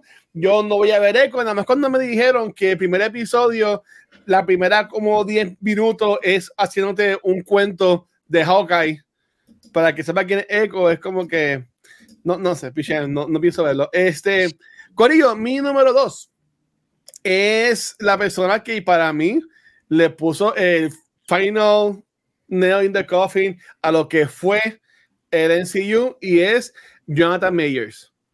Mi número dos, mi fuck you número dos es Jonathan Mayers y cómo esta persona eh, jodió su carrera.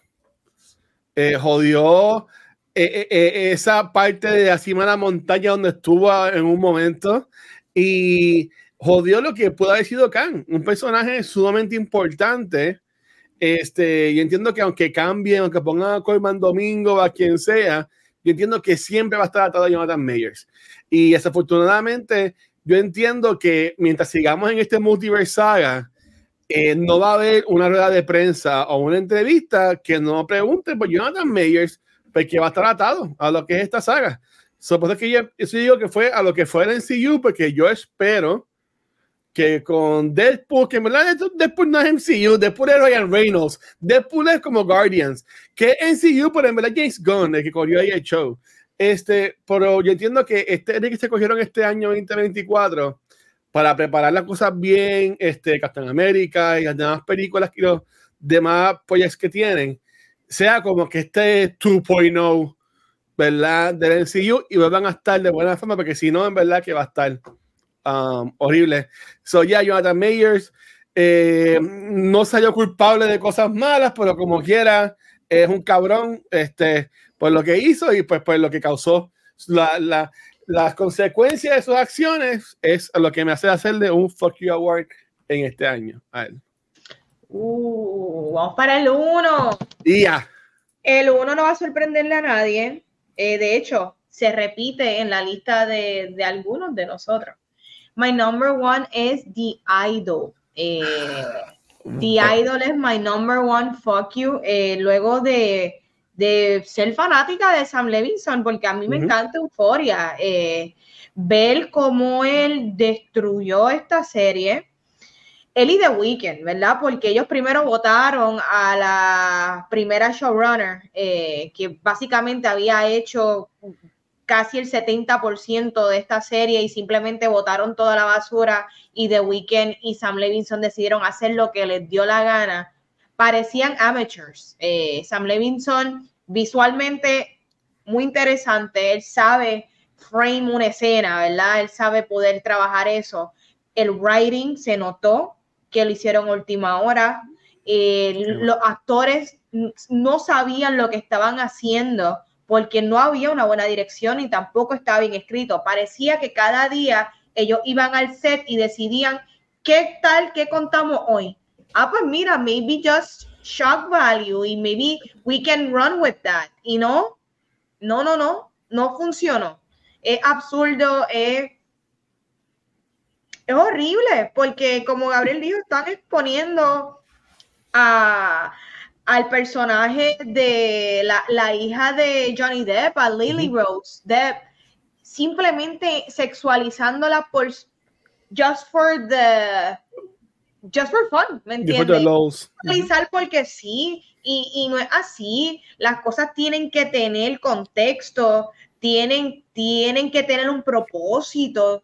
Eh, es una basura, no tiene sentido. Qué bueno que la cortaron, qué bueno que no le dieron un visto bueno. Lo que sí me preocupa es que The Weeknd tiene una película que él va a salir y creo que está produciendo para A24 también. Yes. ¿Oh, sí?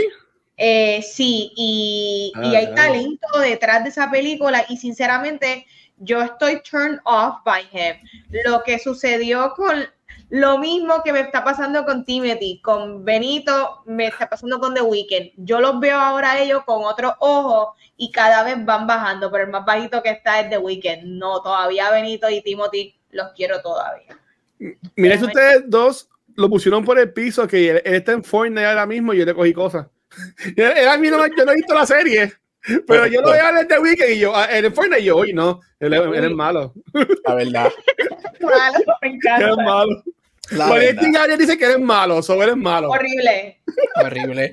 Mira, mi número uno. Y vamos a terminar con broche de oro con algo que terminó en el 2023. Y es el DCEU. Mano, esto es. La puse número uno porque para mí, honestamente, yo 2023 probably was their worst year con Shazam, Flash, Aquaman.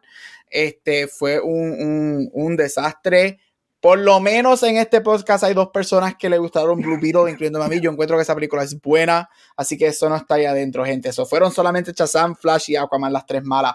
Mano, esto fue un desastre de, año para ellos. Este, estas tres películas fueron un desastre, cada una peor que la otra, aunque yo pienso que Flash es la peor de las tres, este, porque por lo menos Aquaman como tiene Patrick Wilson y me la disfruté más, pero ustedes saben que cuando hablamos Flash para mí eso fue el diablo, mano. Este, pero ya, fue un mal año para ellos. Este, fue, fue eh, mira, vamos a ser honestos, yo soy fanático de superhéroes, me encantan los DC Comics. Aquí yo creo que los tres los hemos dicho que, que, el, que el DC Comics World tiene el potencial to beat Marvel's ass por mucho. Y es bien triste que eso nunca se ha trasladado al cine. Este, mira, y nosotros hemos estado aquí literalmente 10 horas plus en un evento con City y con Werewolf desde por la mañana. Así que nosotros tratamos, intentamos, defendimos, le dimos el beneficio de la duda, pero nunca funcionó. Es bien triste que, que este universo nunca, never worked out este, muchas controversias, películas desastrosas liderado por Zack Snyder, este, en donde él para mí falló muchísimo en toda, este, ya, este, ese es el final del DCEU, vamos a ver qué, qué, qué, tiene el futuro, obviamente la barra está por el piso, so anything is, is better than whatever. Bueno, eso pensaba, ¿no? Yo, y mira cómo terminó. Este, pero ya, se acabó el DCU en el 2023, número uno de mi fuck you, porque fueron 10 años que tú nunca manejaste el, el potential de lo que pudo haber sido. Y si lo ibas a terminar en el 2023, mano, por lo menos termina con algo bueno. Y terminaste con esas tres movies. Next, thank you, next. Malísimo. Yo creo, Gabriel y yo lo quiero decir. Nosotros no nos coordinamos en, en nuestra en nuestras cosas. Pero no me digas. Como que ha sido bien parecida. Ah, ok. Mi Fuck You Award. Y vamos a ver claro. Si tú eres una persona que sigue cultura secuencial y nos escuchaste el año pasado, tú sabes lo que yo voy a decir ahora mismo. Eh, mi Fuck You Award del año 2023 tiene dos partes. La, este, mi Fuck You Award del 2023 es para Blue Beetle. y los fucking críticos de cine de Puerto Rico. Este, eh, esto obviamente estoy excluyendo a Maestría Gabriel. Esto, eso es obvio. Eso es obvio. Y esto lo pueden grabar, le pueden dar share a todo el mundo, a todos los fucking mamones que estuvieron tragando por meses con esta película que para mí fue una senda mierda. Este, gracias a la gente de Warner Brothers por invitarnos a la función especial que fue el Distrito T-Mobile, que fuimos fuimos a un after party bien cool. Este, hermano, horrible, horrible esa película. Este, eh, para mí fue como si fuera Chevy en, en The Movie. Tú entiendes, calidad de película de Chevy con los espejuelos mágicos o las gafas mágicas como sea. ¿Sabes? Este, um, qué bueno que eres latino, qué bueno que celebras ser latino, pero yo entiendo que esa no fue forma de celebrar algo. Este, era, era Jane on the nose. Era Jane on the nose, todos los chistes. Soy la viejita loca que voy a matar a todo el mundo de evolución, ¿sabes? Como que lo llevaron, a, te lo juro, y después criticar a la comedia local, porque nuestro panaje González es parte de ella y el Coyote Breve también. Pues esto parecía un sketch de Rimón y sus amigos como si hubiesen escrito ellos o Sunshine. ¿Tú me entiendes? Y Ángel, yo no he visto nada de él que no sea esto. Yo honestamente no me motiva a ver más nada de ti. Yo estoy bien sincero. Este, ¿sabes? Viendo de Blue Beetle y viendo la pecera que fue hecha con un por ciento o algo así de lo que costó ser Blue Beetle, ¿sabes? Yo le he hecho la pecera mil veces a Blue Beetle este, en cuanto a caridad, que fue hecha también por una puertorriqueña, y porque eso no se daron igual.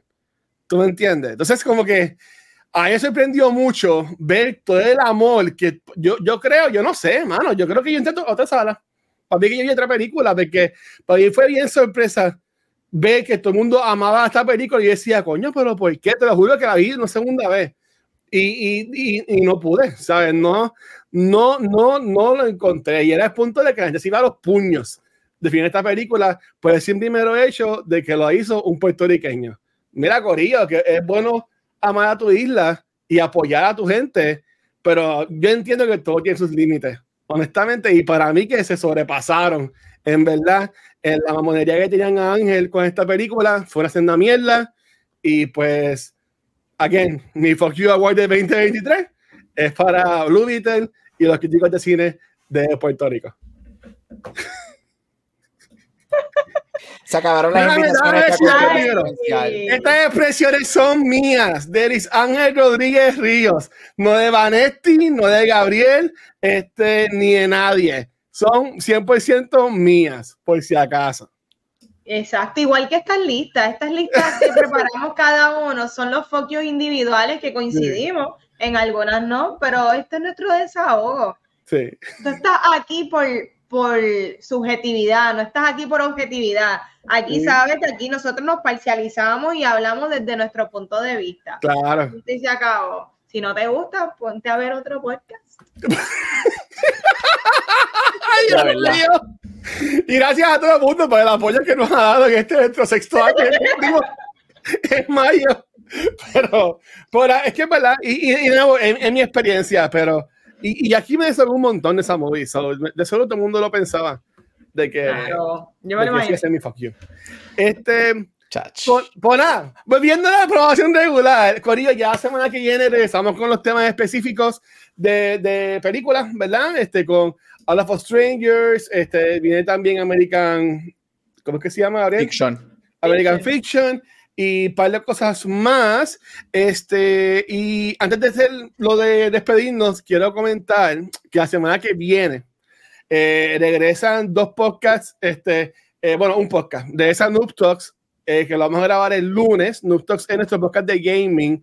Va a ser un formato distinto, va a ser un formato más de entrevista. Voy a estar entrevistando a personas relacionadas en el mundo de videojuegos. primera invitada a gaming especial de la comunidad acá de nosotros. Este, así que eh, eso va a ser el lunes. Así que regresan Noob Talks.